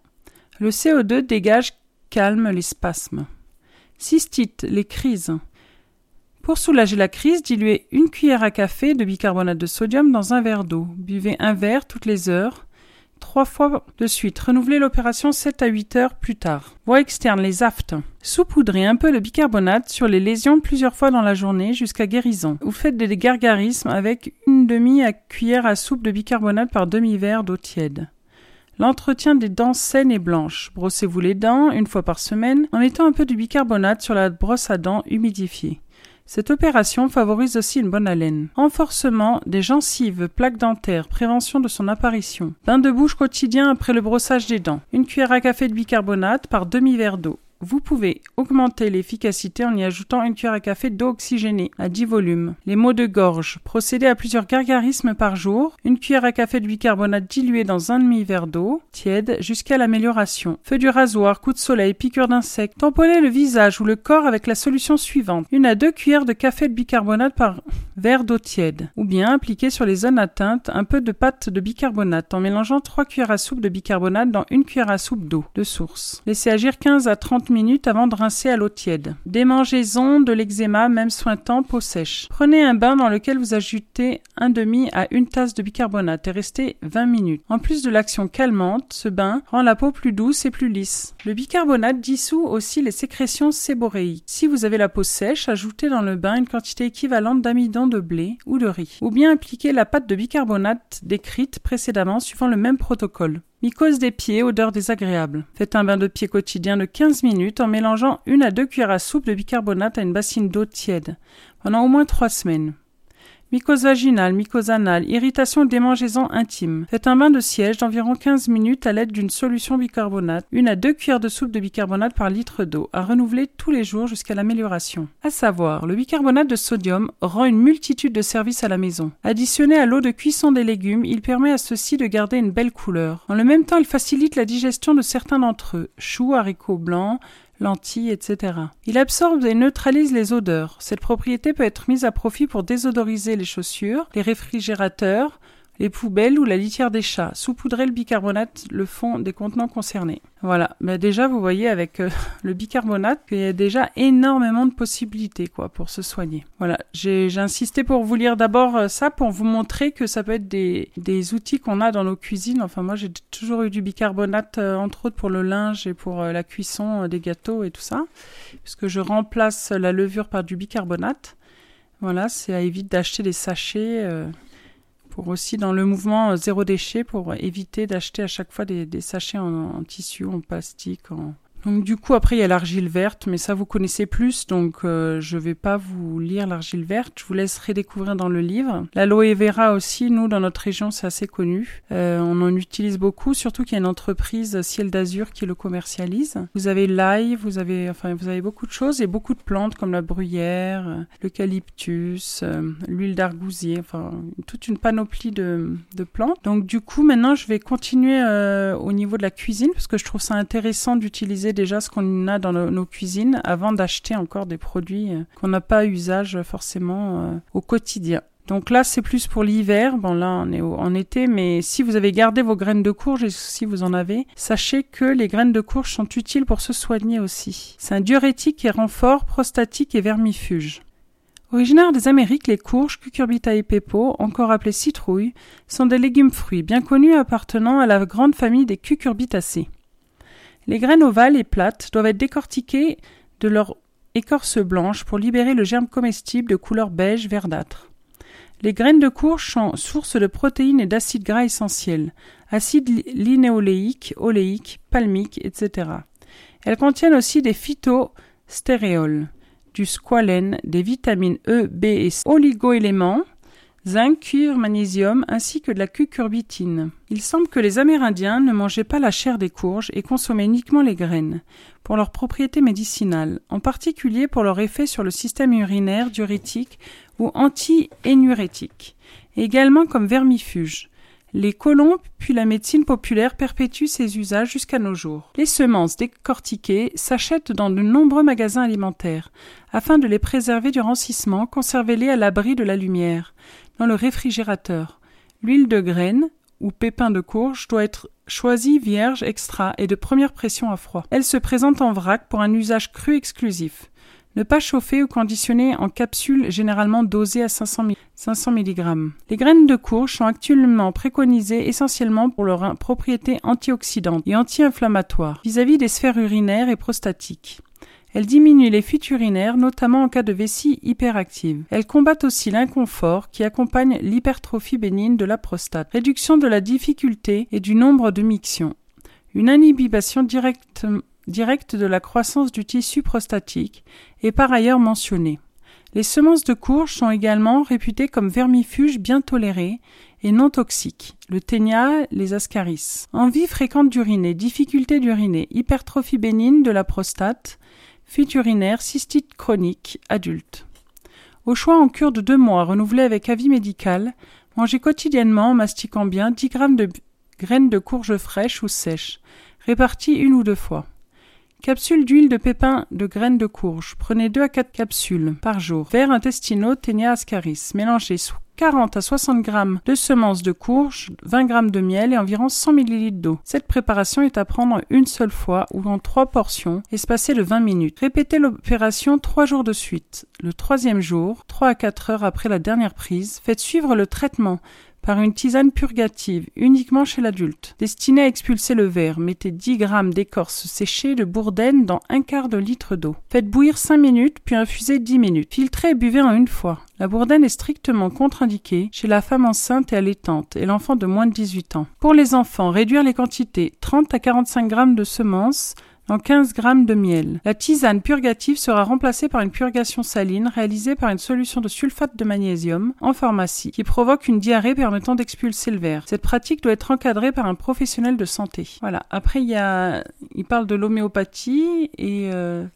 et des, usages de l'homéopathie, mais c'est pas très approfondi sur l'homéopathie, c'est plutôt euh, euh, la phytothérapie qui est avancée, les hydrolats aussi, il parle pas mal des hydrolats. Toujours dans la cuisine, j'ai décidé de faire euh, ce livre principalement sur la thématique de la cuisine et déjà de tout ce qu'on a comme trésor dans nos cuisines. Je vais vous lire du coup la levure de bière et son usage. Donc toujours dans le même registre que les graines de courge ou, le bicarbonate de sodium. La levure bière est composée de champignons microscopiques. Elle a un effet probiotique fortifiant cutané et capillaire, qui sont normalement présents dans la nature, sur la paroi des végétaux, la peau de certains fruits, dans l'air ainsi que dans le mou de bière. Riche en protéines, dont 8 acides aminés essentiels, c'est une source importante de vitamines du groupe B. B1, B2, B3, B4, B5, B6, B8, B12. En minéraux, calcium, fer, magnésium, phosphore, potassium et enzymes. Bah, déjà, rien que pour tout ça, ça vaut le coup d'avoir de la levure de bière dans sa cuisine. je ne sais pas si vous l'utilisez, mais moi je l'utilise euh, régulièrement dans les salades. La levure de bière est proposée sous diverses formes, paillettes, poudre, comprimées ou gélules. Préférez la levure de bière vivante ou revivifiable, qui garantit une efficacité maximale. Elle possède une odeur et une saveur caractéristiques, et s'obtient par culture sur un milieu nutritif spécifique. La levure de bière, inactive, est quant à elle issue de fermentation d'orge maltais et de houblon, et subit un chauffage à haute température qui lui fait perdre une partie de ses propriétés.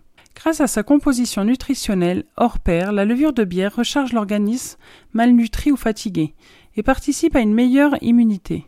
Sous sa forme active, elle, déploie une activité probiotique. Elle est ainsi souvent préconisée pour reconstituer préventivement la microbiote, ou dès lors que celui-ci est déséquilibré, l'antibiothérapie, diarrhée infectieuse, surménage, stress. Mais c'est principalement pour ses effets sur la peau et les cheveux que la levure de bière est préconisée. En effet, les vitamines du groupe B revitalisent la peau terne, régulent la sécrétion séborique, stimulent les follicules pileux et renforcent les ongles cassants. Action sur la kératine. Voie interne, la dose requise en levure de bière varie généralement entre 2 à 6 grammes pour les adultes, 1 à 2 grammes, enfants à partir de 3 ans, par jour répartis en 3 prises. La durée de la cure varie en fonction de l'indication. Prévention des troubles intestinaux, tourista, antibiothérapie. 2 à 3 grammes par jour pendant toute la durée du traitement antibiotique ou du voyage à risque en poursuivant encore une semaine après la fin du traitement ou de retour de voyage.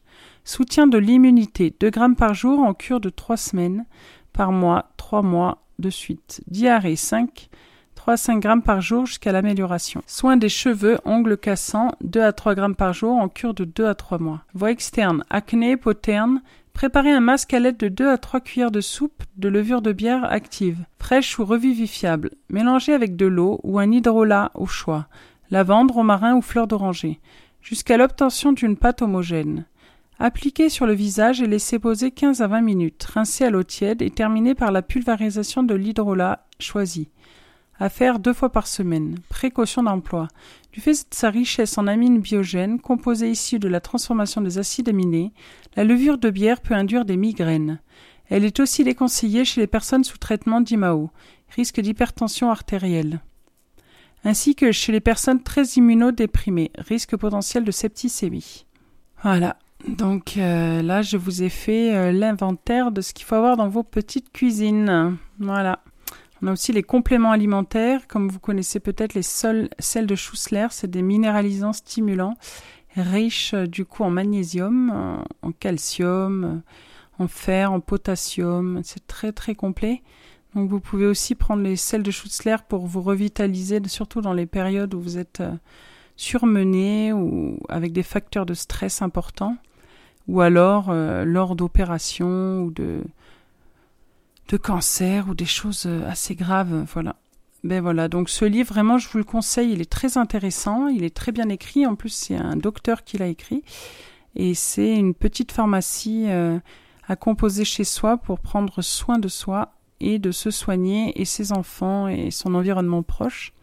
Voilà, donc euh, je vous conseille ce livre, Ma pharmacie naturelle idéale, du docteur Christine Sieur, complément alimentaire, plantes, huiles essentielles, vitamines, minéraux, de terre vivante. Il y a quand même euh, presque 300 pages.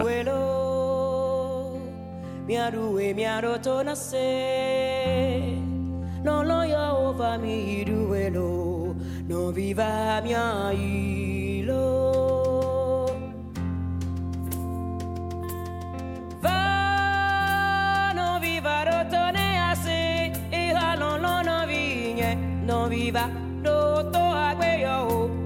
viva do to agwe yo non viva. Bien ilo agwe le te kwa bien ila bien ilo vivida. Na me siame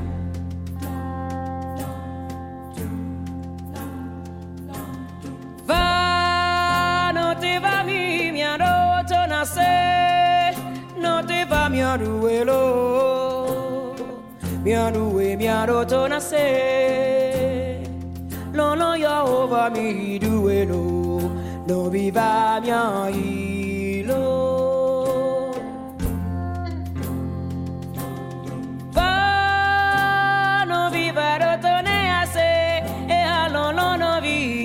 No viva, no to agbeyọ̀wò, no viva, no to agbeyọ̀wò, no viva, mi ò ìlò. Yo non viva bien ilo akwele te kwa o bien ila bien ilo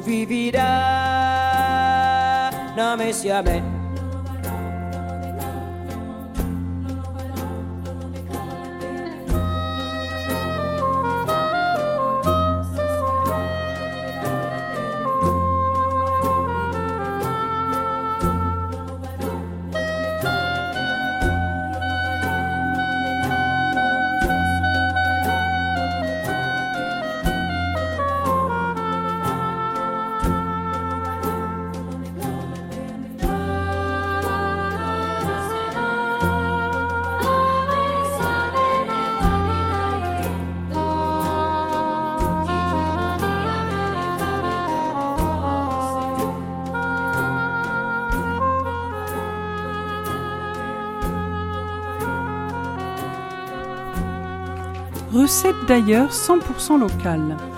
Un livre écrit par Amandine Gers et Olivier Degorge. C'est le deuxième livre de ces auteurs que je vous présente. C'est dans la collection Facile et bio de Terre vivante. Je connaissais pas les auteurs de ce livre, mais je trouve la démarche super. J'aime voyager en cuisine avec des ingrédients de chez nous. C'est un peu ça l'idée du livre, faire des plats d'ailleurs, et ne pas forcément se demener pour trouver de bons légumes. La patate douce, par exemple, si bonne, là on propose des recettes innovantes à son sujet. Qui n'aime pas le mafé? Moi j'adore. Je vais vous lire d'ailleurs la recette. C'est un plat traditionnel malien délicieux avec du poulet, vous pouvez aussi remplacer par d'autres viandes, de la cacahuète et du gingembre. Le poulet mafé aux cacahuètes. Pour trois personnes. 300 à 400 grammes de filet de poulet, selon votre appétit. 4 gousses d'ail, 2 gros oignons, une carotte, une patate douce, deux tomates, une cuillère à soupe de concentré de tomate, un centimètre de gingembre frais râpé, un piment africain, 70 g de cacahuètes fraîches écossées, deux cuillères à soupe d'huile d'olive, une cuillère à café de sucre. Pelez l'ail et les oignons et émincez-les. Faites-les revenir dans une casserole avec l'huile d'olive pendant 5 minutes à feu doux. Ajoutez le poulet coupé en dés, faites-le dorer de tous les côtés, réservez. Pelez la carotte et la pâte douce et coupez-les en dés. Lavez les tomates, coupez-les en morceaux. Dans la casserole, ajoutez les légumes et le concentré de tomates. Mélangez, couvrez d'eau et à niveau et laissez mijoter pendant 15 minutes. Ajoutez le gingembre et le piment, retirez des graines pour une saveur moins brûlante. Mélangez, prélevez une louche de bouillon et versez-la dans une autre casserole pour y faire cuire les cacahuètes pendant 15 minutes. Mixez jusqu'à obtenir une pâte fine. Ajoutez cette pâte d'arachide aux légumes. Ajoutez le poulet et le sucre et laissez épaissir pendant 10 à 15 minutes en remuant régulièrement. Moi, le sucre, j'en mets pas par contre, mais vous pouvez, mais je suis pas sûre que ça soit vital de mettre du sucre. Bon, après, c'est qu'une cuillère à café de sucre, c'est pas énorme. Vous pouvez aussi utiliser de la purée de cacahuètes au naturel. Décortiquez les arachides fraîches pour obtenir l'équivalent d'un petit bol de cacahuètes, frottez-les entre les mains pour retirer les peaux. Faites-les torréfier à sec dans une poêle pendant 10 minutes à feu moyen. Remuez la poêle régulièrement afin de griller les cacahuètes uniformément. Laissez refroidir, mixez dans un robot puissant 5 pendant 5 à 10 minutes. En faisant des pauses, procédez plutôt par impulsion afin de ne pas surchauffer la préparation ni le robot. Vous pouvez ajouter deux cuillères à soupe de miel liquide ou deux pincées de sel, selon l'utilisation que vous destinez, pâtisserie ou en cas salé, mais c'est facultatif. Mettez en pot. Après, si vous avez la flemme, vous prenez euh, de la purée de cacahuètes directement qui est déjà faite. Vous en avez de la très bonne dans les biocopes. Moi, j'en prends. Euh, si vous voulez pas prendre la cacahuète fraîche, bien évidemment, si vous prenez la cacahuète fraîche, ça va être vraiment meilleur, quoi. Mais vous faites comme vous voulez la soupe de crevettes aux aubergines amères et arachides. On a toujours des arachides. Alors 15 aubergines amères, un gros oignon, deux gousses d'ail, une demi-patate douce, deux tomates, deux cm de gingembre frais, une poignée de cacahuètes fraîches, une feuille de laurier, un piment, une quinzaine de crevettes crues, huile d'olive, sel et poivre, quelques brins de coriandre frais ou de persil. Pelez l'oignon et l'ail et hachez-le. Pelez la patate douce et râpez-la. Hachez les tomates. Enlevez le pédoncule des aubergines amères et coupez-les en petits morceaux. Pelez le gingembre et râpez-le. Décortiquez les cacahuètes et hachez-les au couteau. Dans une grande casserole, faites revenir l'oignon et l'ail à feu très doux pendant cinq minutes. Ajoutez les tomates, la patate douce et les aubergines. Ajoutez 1,5 litre d'eau, le gingembre, le laurier et le piment. Salez et poivrez. Portez à ébullition, puis baissez le feu et laissez mijoter pendant 25 minutes en remuant de temps en temps. La sauce va épaissir. Décortiquez les crevettes, ajoutez-les à la sauce et prolongez la cuisson pendant 5 minutes. Servez aussitôt en parsemant de coriandre ou de persil haché. Frais. A l'air fameux tout ça. bon, en été aussi, on a du, des, bons, légumes, donc on a de quoi faire. Là maintenant, je vous propose de faire une quiche revisitée. Ça s'appelle la tarte chayotte. Deux chayottes. Donc euh, des chayottes, c'est un légume particulier. 2 œufs, 20 centilitres de lait, une cuillère à soupe de graines de cumin entière, 5 cuillères à soupe de fromage de chèvre dur râpé, une pâte à tarte brisée, sel et poivre. Préchauffez le four à 180 degrés, pelez les chayottes, coupez-les en deux et retirez les noyaux. Coupez la chair en dés et faites-les cuire à la vapeur pendant 10 minutes. Écrasez-les à l'aide d'une fourchette. Fouettez les œufs dans un saladier. Ajoutez le lait, la purée de chayotte, le cumin et le fromage de chèvre râpé. Salez et poivrez. Abaissez la pâte dans un plat recouvert de papier cuisson. Versez la préparation dessus, enfournez et laissez cuire pendant 35 minutes. Dégustez chaud ou froid avec une salade verte. Donc si vous voulez faire votre pâte brisée, la composition c'est 250 g de farine, une pincée de sel, une cuillère à café de cumin en poudre, une demi-cuillère à café de cumin en poudre, 5 cuillères à soupe d'huile d'olive, environ 10 centilitres d'eau. Mélangez la farine, le sel et le cumin dans un saladier. Ajoutez l'huile d'olive et incorporez du bout des doigts. Ajoutez l'eau et formez une boule souple. Si la pâte est trop sèche, ajoutez un peu d'eau. Si elle est trop collante, ajoutez au contraire un peu de farine. Réservez sous un torchon.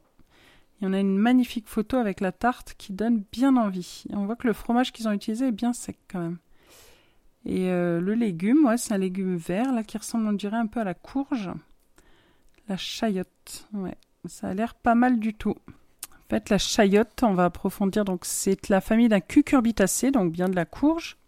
C'est une plante annuelle ou vivace. Si elle est bien protégée du froid en hiver, elle est origine d'Amérique du Nord et la partie comestible, c'est le fruit. À La Réunion, on l'appelle chouchou. Dans les Antilles françaises, son petit nom est Christophine. L'île Maurice lui préfère Soussou et en Haïti, on la nomme Mirliton. Un nom par île ou presque. C'est pourtant la même plante, la chayotte. De cette cucurbitacée cultivée sous climat chaud et pouvant atteindre 1 à 2 kilos, on consomme les extrémités comme un légume vert, notamment à la Réunion, les braides chouchou. Mais c'est surtout que son fruit vert pâle en forme de poire, un peu biscornue et légèrement épineuse, que l'on mange. La saveur de chayotte est neutre, comme celle de la courgette et elle demande à être accompagnée d'aromates. Gratin, soupe d'aube ou encore des farcis lui conviennent bien. On la consomme aussi en salade, râpée comme de la carotte.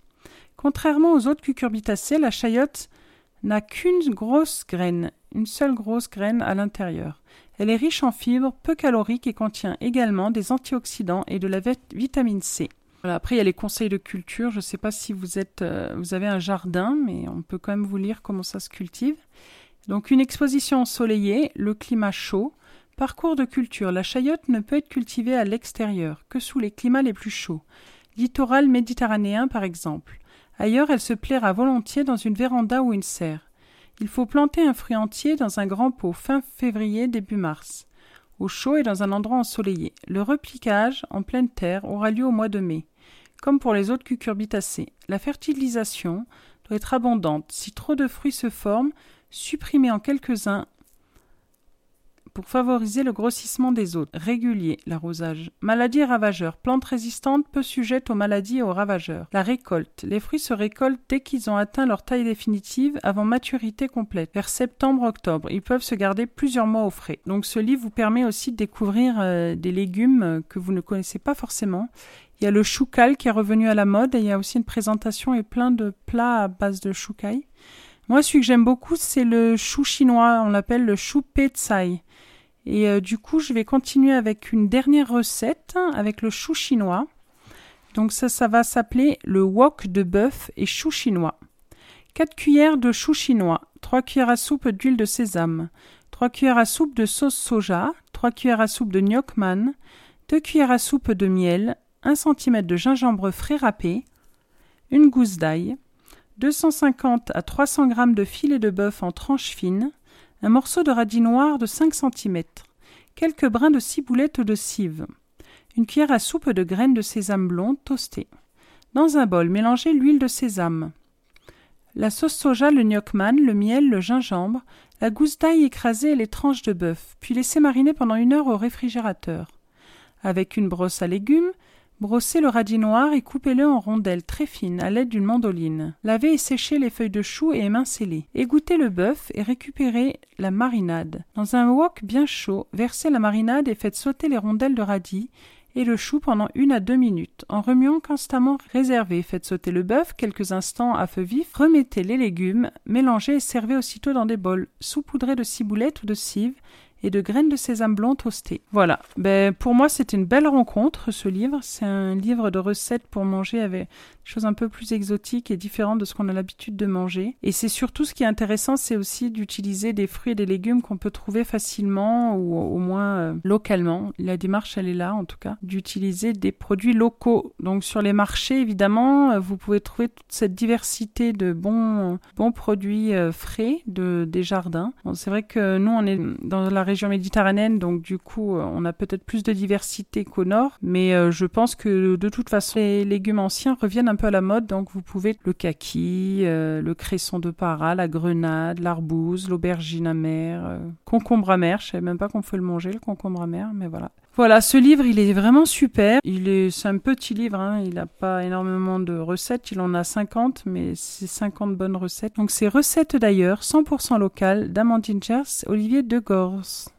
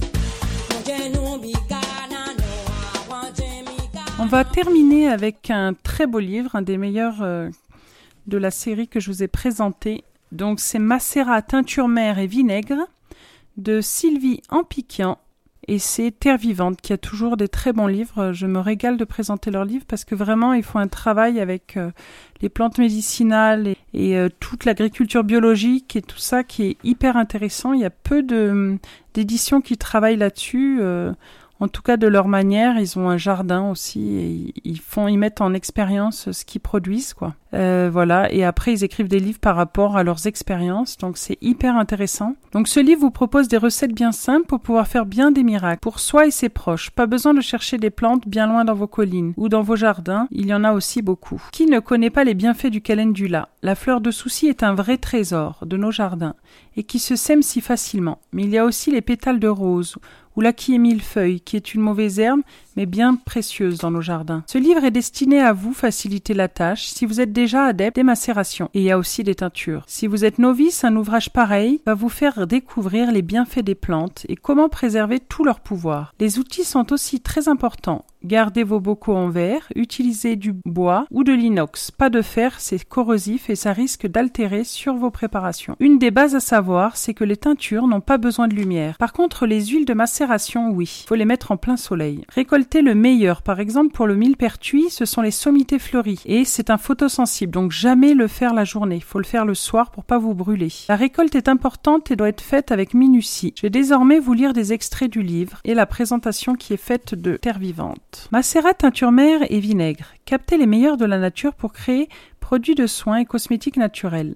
Avec cet ouvrage spécifiquement consacré aux quatre grandes techniques de macération, dans l'huile, le vinaigre, l'alcool et la glycérine, et grâce aux conseils pratiques et détaillés de l'auteur, apprenez à extraire les principes actifs des plantes fraîches, pour votre santé et votre beauté. Vous trouverez dans ce livre un éclairage historique et scientifique sur les méthodes de macération ainsi que les conseils pour identifier, choisir et préparer vos plantes, des indications quant au matériel à vous procurer, choix du solvant, hygiène à respecter, emploi des macérations et précautions à prendre, de pas à pas illustrés qui expliquent précisément les techniques de base, afin de préparer vos macérats, teinture mère et olcalature maison une vingtaine de recettes dérivées, remèdes, produits cosmétiques, huiles traitantes, baumes, crèmes, déodorants, soins capillaires, etc. pour parvenir progressivement à créer vos propres produits en toute autonomie. Un guide des plantes qui répertorie les 170 espèces végétales sélectionnées, ainsi que les macérats associés à leurs usages. Le tout illustré de très belles photos fraîches et fleuries. Sylvie Ampiquian est expert pharmacotoxicologue. Elle s'intéresse depuis de nombreuses années aux usages des plantes et des produits naturels, mais aussi aux remèdes anciens de santé et aux traditions relatives à la beauté. Virginie Kéan est photographe spécialisée des jardins, cuisine et soins naturels. Pour bien commencer, il faut prendre précaution d'emploi. On va commencer par les précautions d'emploi générales des macérations maison. La plupart des préparations maison proposées dans cet ouvrage sont réalisées avec les plantes connues pour innocuité. Néanmoins, certaines précautions générales sont nécessaires pour les employer en toute sécurité. Les limites de l'automédication. L'automédication à base de remèdes naturels n'exclut pas un suivi médical régulier. Soyez particulièrement prudent pendant la grossesse et l'allaitement. Si vous souhaitez soigner un enfant de moins de 10 ans ou une personne âgée, ou fragilisés par une, plusieurs maladies chroniques, diabète, insuffisance rénale ou hépatique. Ne soignez que les petits traumatismes et les affections banales, bénignes, peu sévères et de courte durée. Rhume, tout digestion, difficile, ballonnement, diarrhée, infection urinaire banale, douleur articulaire, mal de tête. Ne dépassez pas quelques jours de traitement. Si les symptômes persistent ou s'aggravent, consultez un médecin. Si vous souhaitez améliorer votre terrain ou soulager une maladie chronique, ne suspendez pas votre traitement médical au profit de remèdes naturels sans avis médical. Si vous suivez un traitement médicamenteux à long terme, prenez en compte le risque d'interaction lorsque vous entreprenez une cure à base de remèdes naturels. En cas de doute, demandez conseil à votre médecin ou votre pharmacien. Le dosage et les modalités d'emploi des remèdes. Respectez strictement les dilutions et les doses indiquées pour chaque type de préparation, notamment pour les teintures hydroalcooliques et macérats glycérinés à usage interne. Respectez les précautions d'emploi spécifiques précisées pour certaines préparations. Ne prenez jamais par voie interne une préparation réservée à l'usage externe. Il peut aussi avoir des risques d'irritation cutanée, des risques d'allergie et la conservation des remèdes est aussi très importante. Conservez vos macérations étiquetées dans un flacon ou une bouteille fermant bien, de préférence en verre teinté. surtout pour les macérats huileux. Vous pouvez les conserver à température ambiante, sauf macérats glycérinés, mais il est recommandé de les placer au réfrigérateur en période chaude. Si la température dépasse 20 degrés, de manière générale, conservez-les à l'abri de la lumière et de l'humidité. Et est-ce que le flacon soit bien fermé? Respectez la durée et les conditions de conservation recommandées pour chaque type de préparation. Elles sont précisées dans chaque recette, ainsi que le tableau Page 85 vous l'indique. Si vous observez un changement d'aspect trouble peaux ou le développement d'une odeur anormale, jetez votre préparation.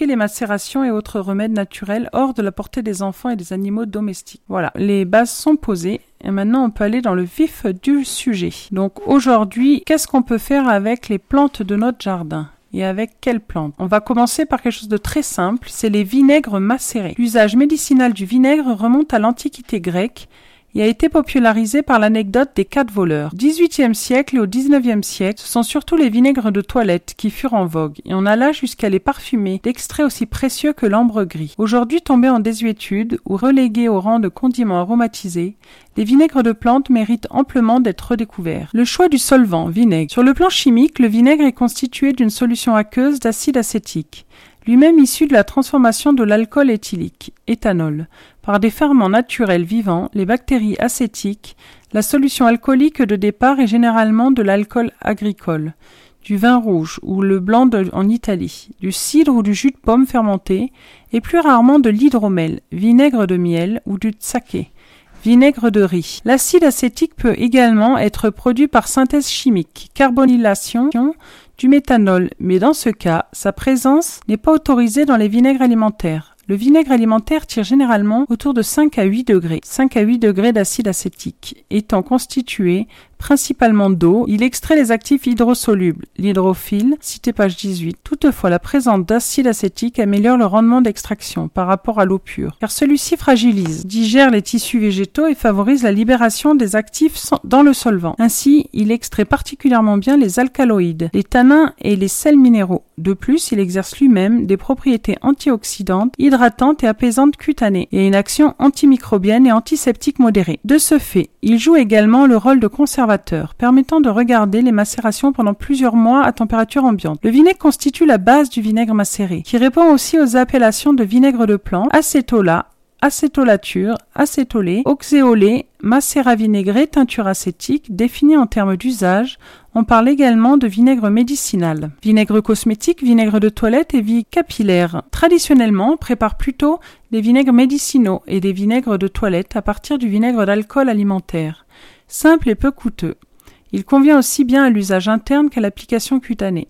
Le vinaigre de cidre et le vinaigre de vin blanc, Italie ou de Champagne, conviennent également à ces deux usages. Le vinaigre vin rouge de bonne qualité, voire le vinaigre maturé en fût sans sucre ajouté, baume de Bouteville, vinaigre d'Orléans, sont parfaits pour confectionner les vinaigres médicinaux à usage interne. En revanche, ils peuvent s'avérer trop odorants pour les soins cutanés et la toilette. En outre, ils sont bien plus onéreux. Les vinaigres cosmétiques destinés aux soins du visage et de la chevelure sont réalisés de préférence à partir du vinaigre de cidre, discrètement et agréablement parfumé, riche en tanins antioxydants et bienfaisant pour la peau et les cheveux. On peut le remplacer par des vinaigres plus luxueux et très doux, tels que le vinaigre de riz, de miel ou de coco. Donc maintenant, on va lire une recette.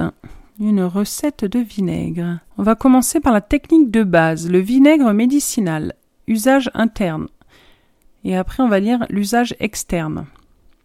Difficulté aucune. Temps de préparation 5 à 10 minutes. Temps de macération 2 à 3 semaines. Une paire de ciseaux ou un un ensemble pilon et mortier, un bocal en verre avec couvercle d'environ 25 centilitres, une casserole facultative, un filtre et un porte-filtre, un entonnoir, un flacon en verre, teinté ou non, une étiquette, un ruban adhésif transparent. Ça, c'était le matériel.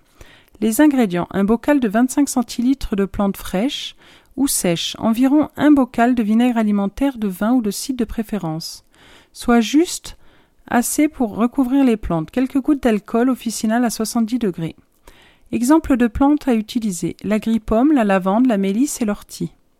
Conservation 6 mois à l'abri de l'humidité et de la chaleur excessive. Réalisation si vous employez une plante fraîche, cueillie, coupez-la finement et faites-la sécher environ 24 heures étalée sur un linge. Si vous employez une plante déjà séchée, pilez-la grossièrement en paillettes. Nettoyez soigneusement le bocal et le matériel. Placez la plante dans le bocal, sans tasser jusqu'à environ 2 cm du bord. S'il s'agit de racines, écorces ou grains coriaces, Portez préalablement le vinaigre à frémissement dans une casserole. Sinon, employez-le à température ambiante. Versez le vinaigre chaud ou froid dans le bocal sur la plante et veillez à ce qu'elle soit totalement immergée. Laissez macérer à température ambiante pendant deux à trois semaines en agitant chaque jour si possible. Rincez à l'alcool non dénaturé ou stérilisez un flacon bien propre, de préférence en verre teinté. Filtrez le vinaigre macéré à travers les filtres à café en pressant bien les plantes, transvasez dans le flacon et étiquetez. Protégez l'étiquette avec un film adhésif.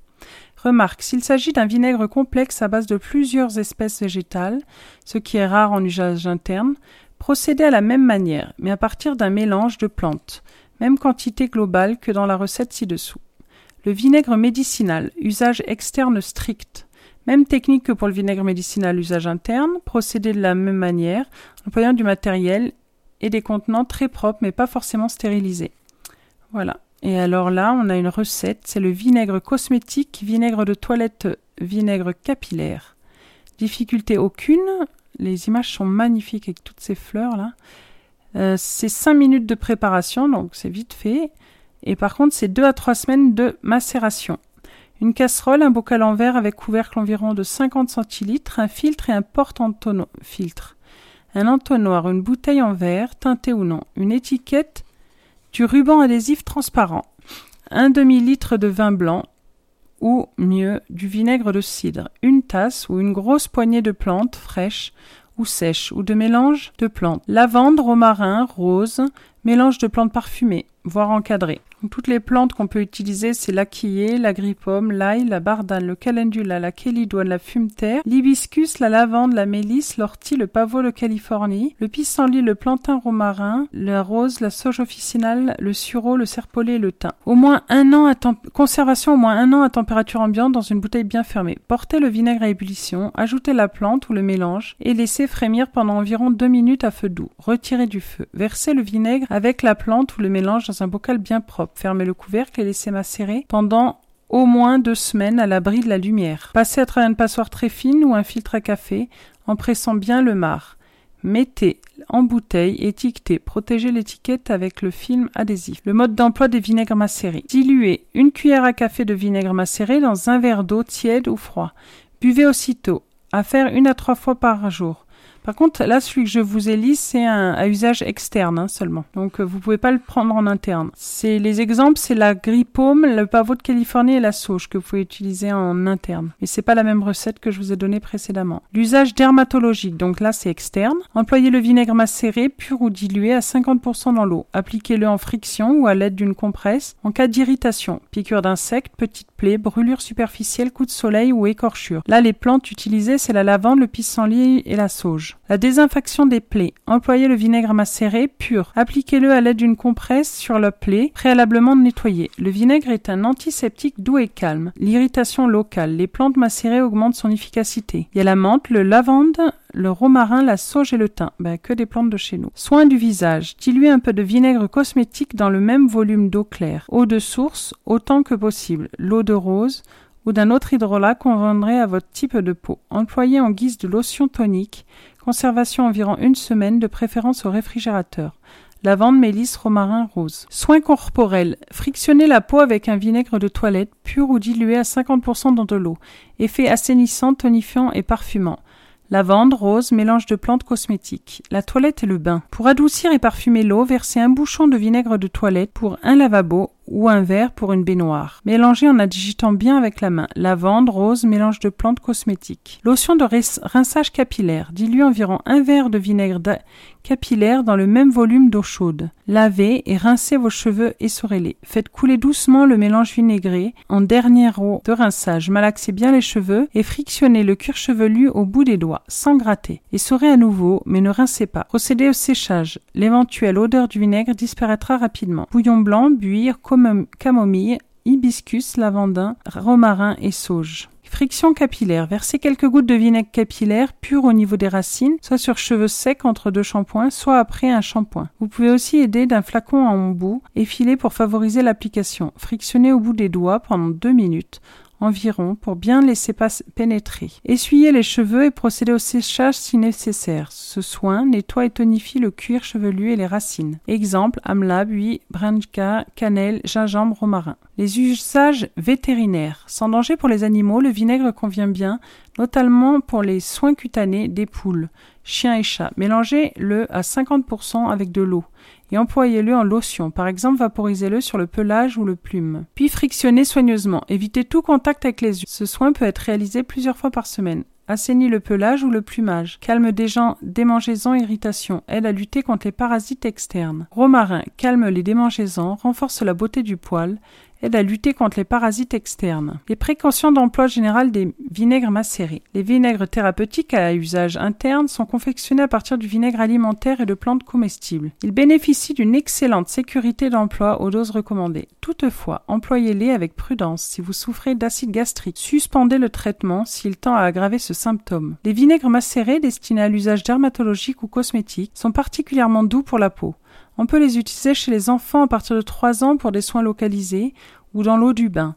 Ils ne sont pas contre-indiqués chez les femmes enceintes ou allaitantes. Les vinaigres macérés ne sont pas irritants, mais peuvent légèrement piquer les petites plaies écorchures. Ils peuvent être employés dilués à 50% dans l'eau en cas de peau particulièrement sensible. Le vinaigre est irritant pour les yeux. Évitez tout contact avec les yeux. Le cas échéant, rincez rapidement avec une compresse imprégnée d'eau claire. Un florilège de vinaigre macéré. On trouve actuellement dans le commerce un choix très limité de vinaigre de plante à usage médicinal ou cosmétique. Tout l'intérêt du fait maison, qui va vous permettre de bénéficier des bienfaits de ce remède à redécouvrir. Nous vous proposons ci-contre la liste de 20 vinaigres monofloraux, figurant dans la liste des plantes. Nous vous invitons également à consulter l'index général des macérats en fonction de leurs usages. Voilà, ben là c'était qu'une présentation du vinaigre, donc vous voyez que c'est déjà très dense, il y a beaucoup beaucoup d'informations, de possibilités avec déjà euh, rien que le vinaigre. Quoi. On va poursuivre maintenant avec euh, quelque chose de très différent, c'est une macération huileuse qui permet après de faire euh, des complexes. Donc les complexes, ça va être les, les pommades, les baumes, les choses comme ça. Donc du coup, on va commencer avec le baume. Je vous ai parlé du calendula, donc on va partir sur le baume au calendula. En fait, c'est le baume du jardinier. Il n'y a pas que du calendula, il y a du plantain aussi. Donc, baume et crème, visage et corps. Baume du jardinier. Deux cuillères à soupe de feuilles de plantain ciselées. Une cuillère à soupe de fleurs de calendula, souci du jardin. Une cuillère à café de fleurs d'acquis et millefeuilles. Une cuillère à café de feuilles de romarin. Une cuillère à café de feuilles d'ortie ou de consoude. Environ 250 ml d'huile d'olive. Ingrédients pour le baume. 45 ml de macérat aux herbes ci-dessus. 10 g de cire d'abeille en granulé, 6 g de beurre de karité, 20 g d'huile essentielle de lavande, facultatif, pour renforcer l'action. Préparez le macérat selon la méthode de macération à froid ou une méthode à chaud si vous êtes pressé. Transvasez la bouteille dans un verre teinté. Donc il y a la, d'abord il y a la technique de macération qu'il faut faire euh, en amont. Mesurez la quantité nécessaire pour le baume. Disposez la cire d'abeille et le beurre de karité dans un petit bol. Puis ajoutez le macérat. Faire fondre au bain-marie. Hors du feu, ajoutez l'huile essentielle le cas échéant. Tournez avec un manche de cuillère jusqu'à ce que le baume soit refroidi et onctueux. Mettez en pot à l'aide d'une spatule. Utilisez sur les mains après le jardinage ou chaque fois que vos mains sont sèches. Convient aussi pour apaiser les peaux irritées et favorise la cicatrisation. Conservation un an après à la température ambiante. Le macérat qui n'a pas été utilisé pour le baume peut être conservé au réfrigérateur pendant deux ans, dans une bouteille fermant bien. Donc avant, il va falloir que vous mettiez toutes ces plantes au soleil pendant un mois ou deux pour que ça puisse euh, vraiment prendre les, les propriétés des plantes. Donc c'est un macérat euh, huileux. Voilà, il y a aussi des recettes de macérat huileux, mais euh, je vais pas vous lire à chaque fois chaque base. Je vous conseille surtout de vous procurer le livre pour faire tous ces petits soins. Il y a aussi des plantes, donc le guide des plantes et des macérations. Donc il y a un abécédaire avec plein de plantes à utiliser comment les utiliser. On va terminer avec ça d'ailleurs. Donc je vais vous lire maintenant euh, les plantes qu'on a dans nos jardins comme le bleuet. Bleuet, Centaurea cyanus. C'est la fleur qui est utilisée de juin à septembre, on peut la récolter. Ses propriétés décongestionnant, astringent, anti-inflammatoire, antioxydant et apaisant. Macérat huileux de bleuet, la fleur. Soin visage des peaux fragiles, irritées, présentant des rougeurs. Démaquillage du contour des yeux. Macération à froid ou solaire dans l'huile de tournesol. Après, vous avez le bouillon blanc de Molène. C'est une fleur euh, très belle qu'on trouve dans les jardins aussi. C'est une fleur qui se ramasse de juin à septembre. Ses grandes feuilles velues et ses fleurs jaunes claires sont portées par des hampes pouvant atteindre 2 mètres de hauteur. Adoucissant et calmant cutané, anti-inflammatoire, antalgique, antimicrobien et assainissant et tonique capillaire. Macérat huileux de bouillon blanc.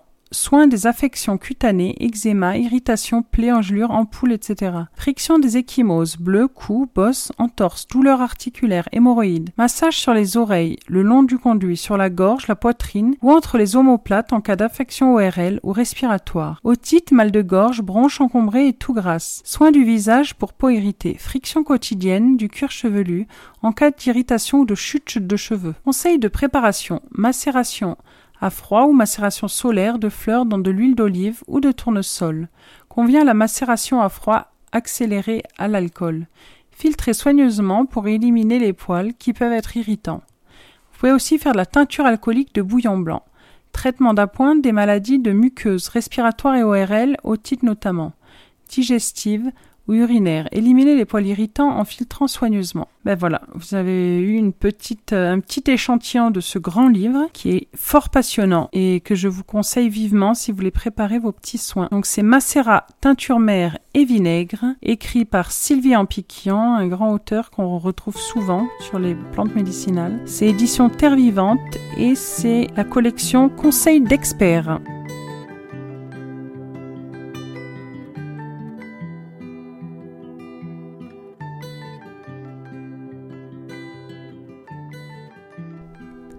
J'écrirai des soleils, émission littéraire sur la bande dessinée, l'écologie et plein de sujets différents, proposés par Louise. Ce sera plus ou moins mensuel.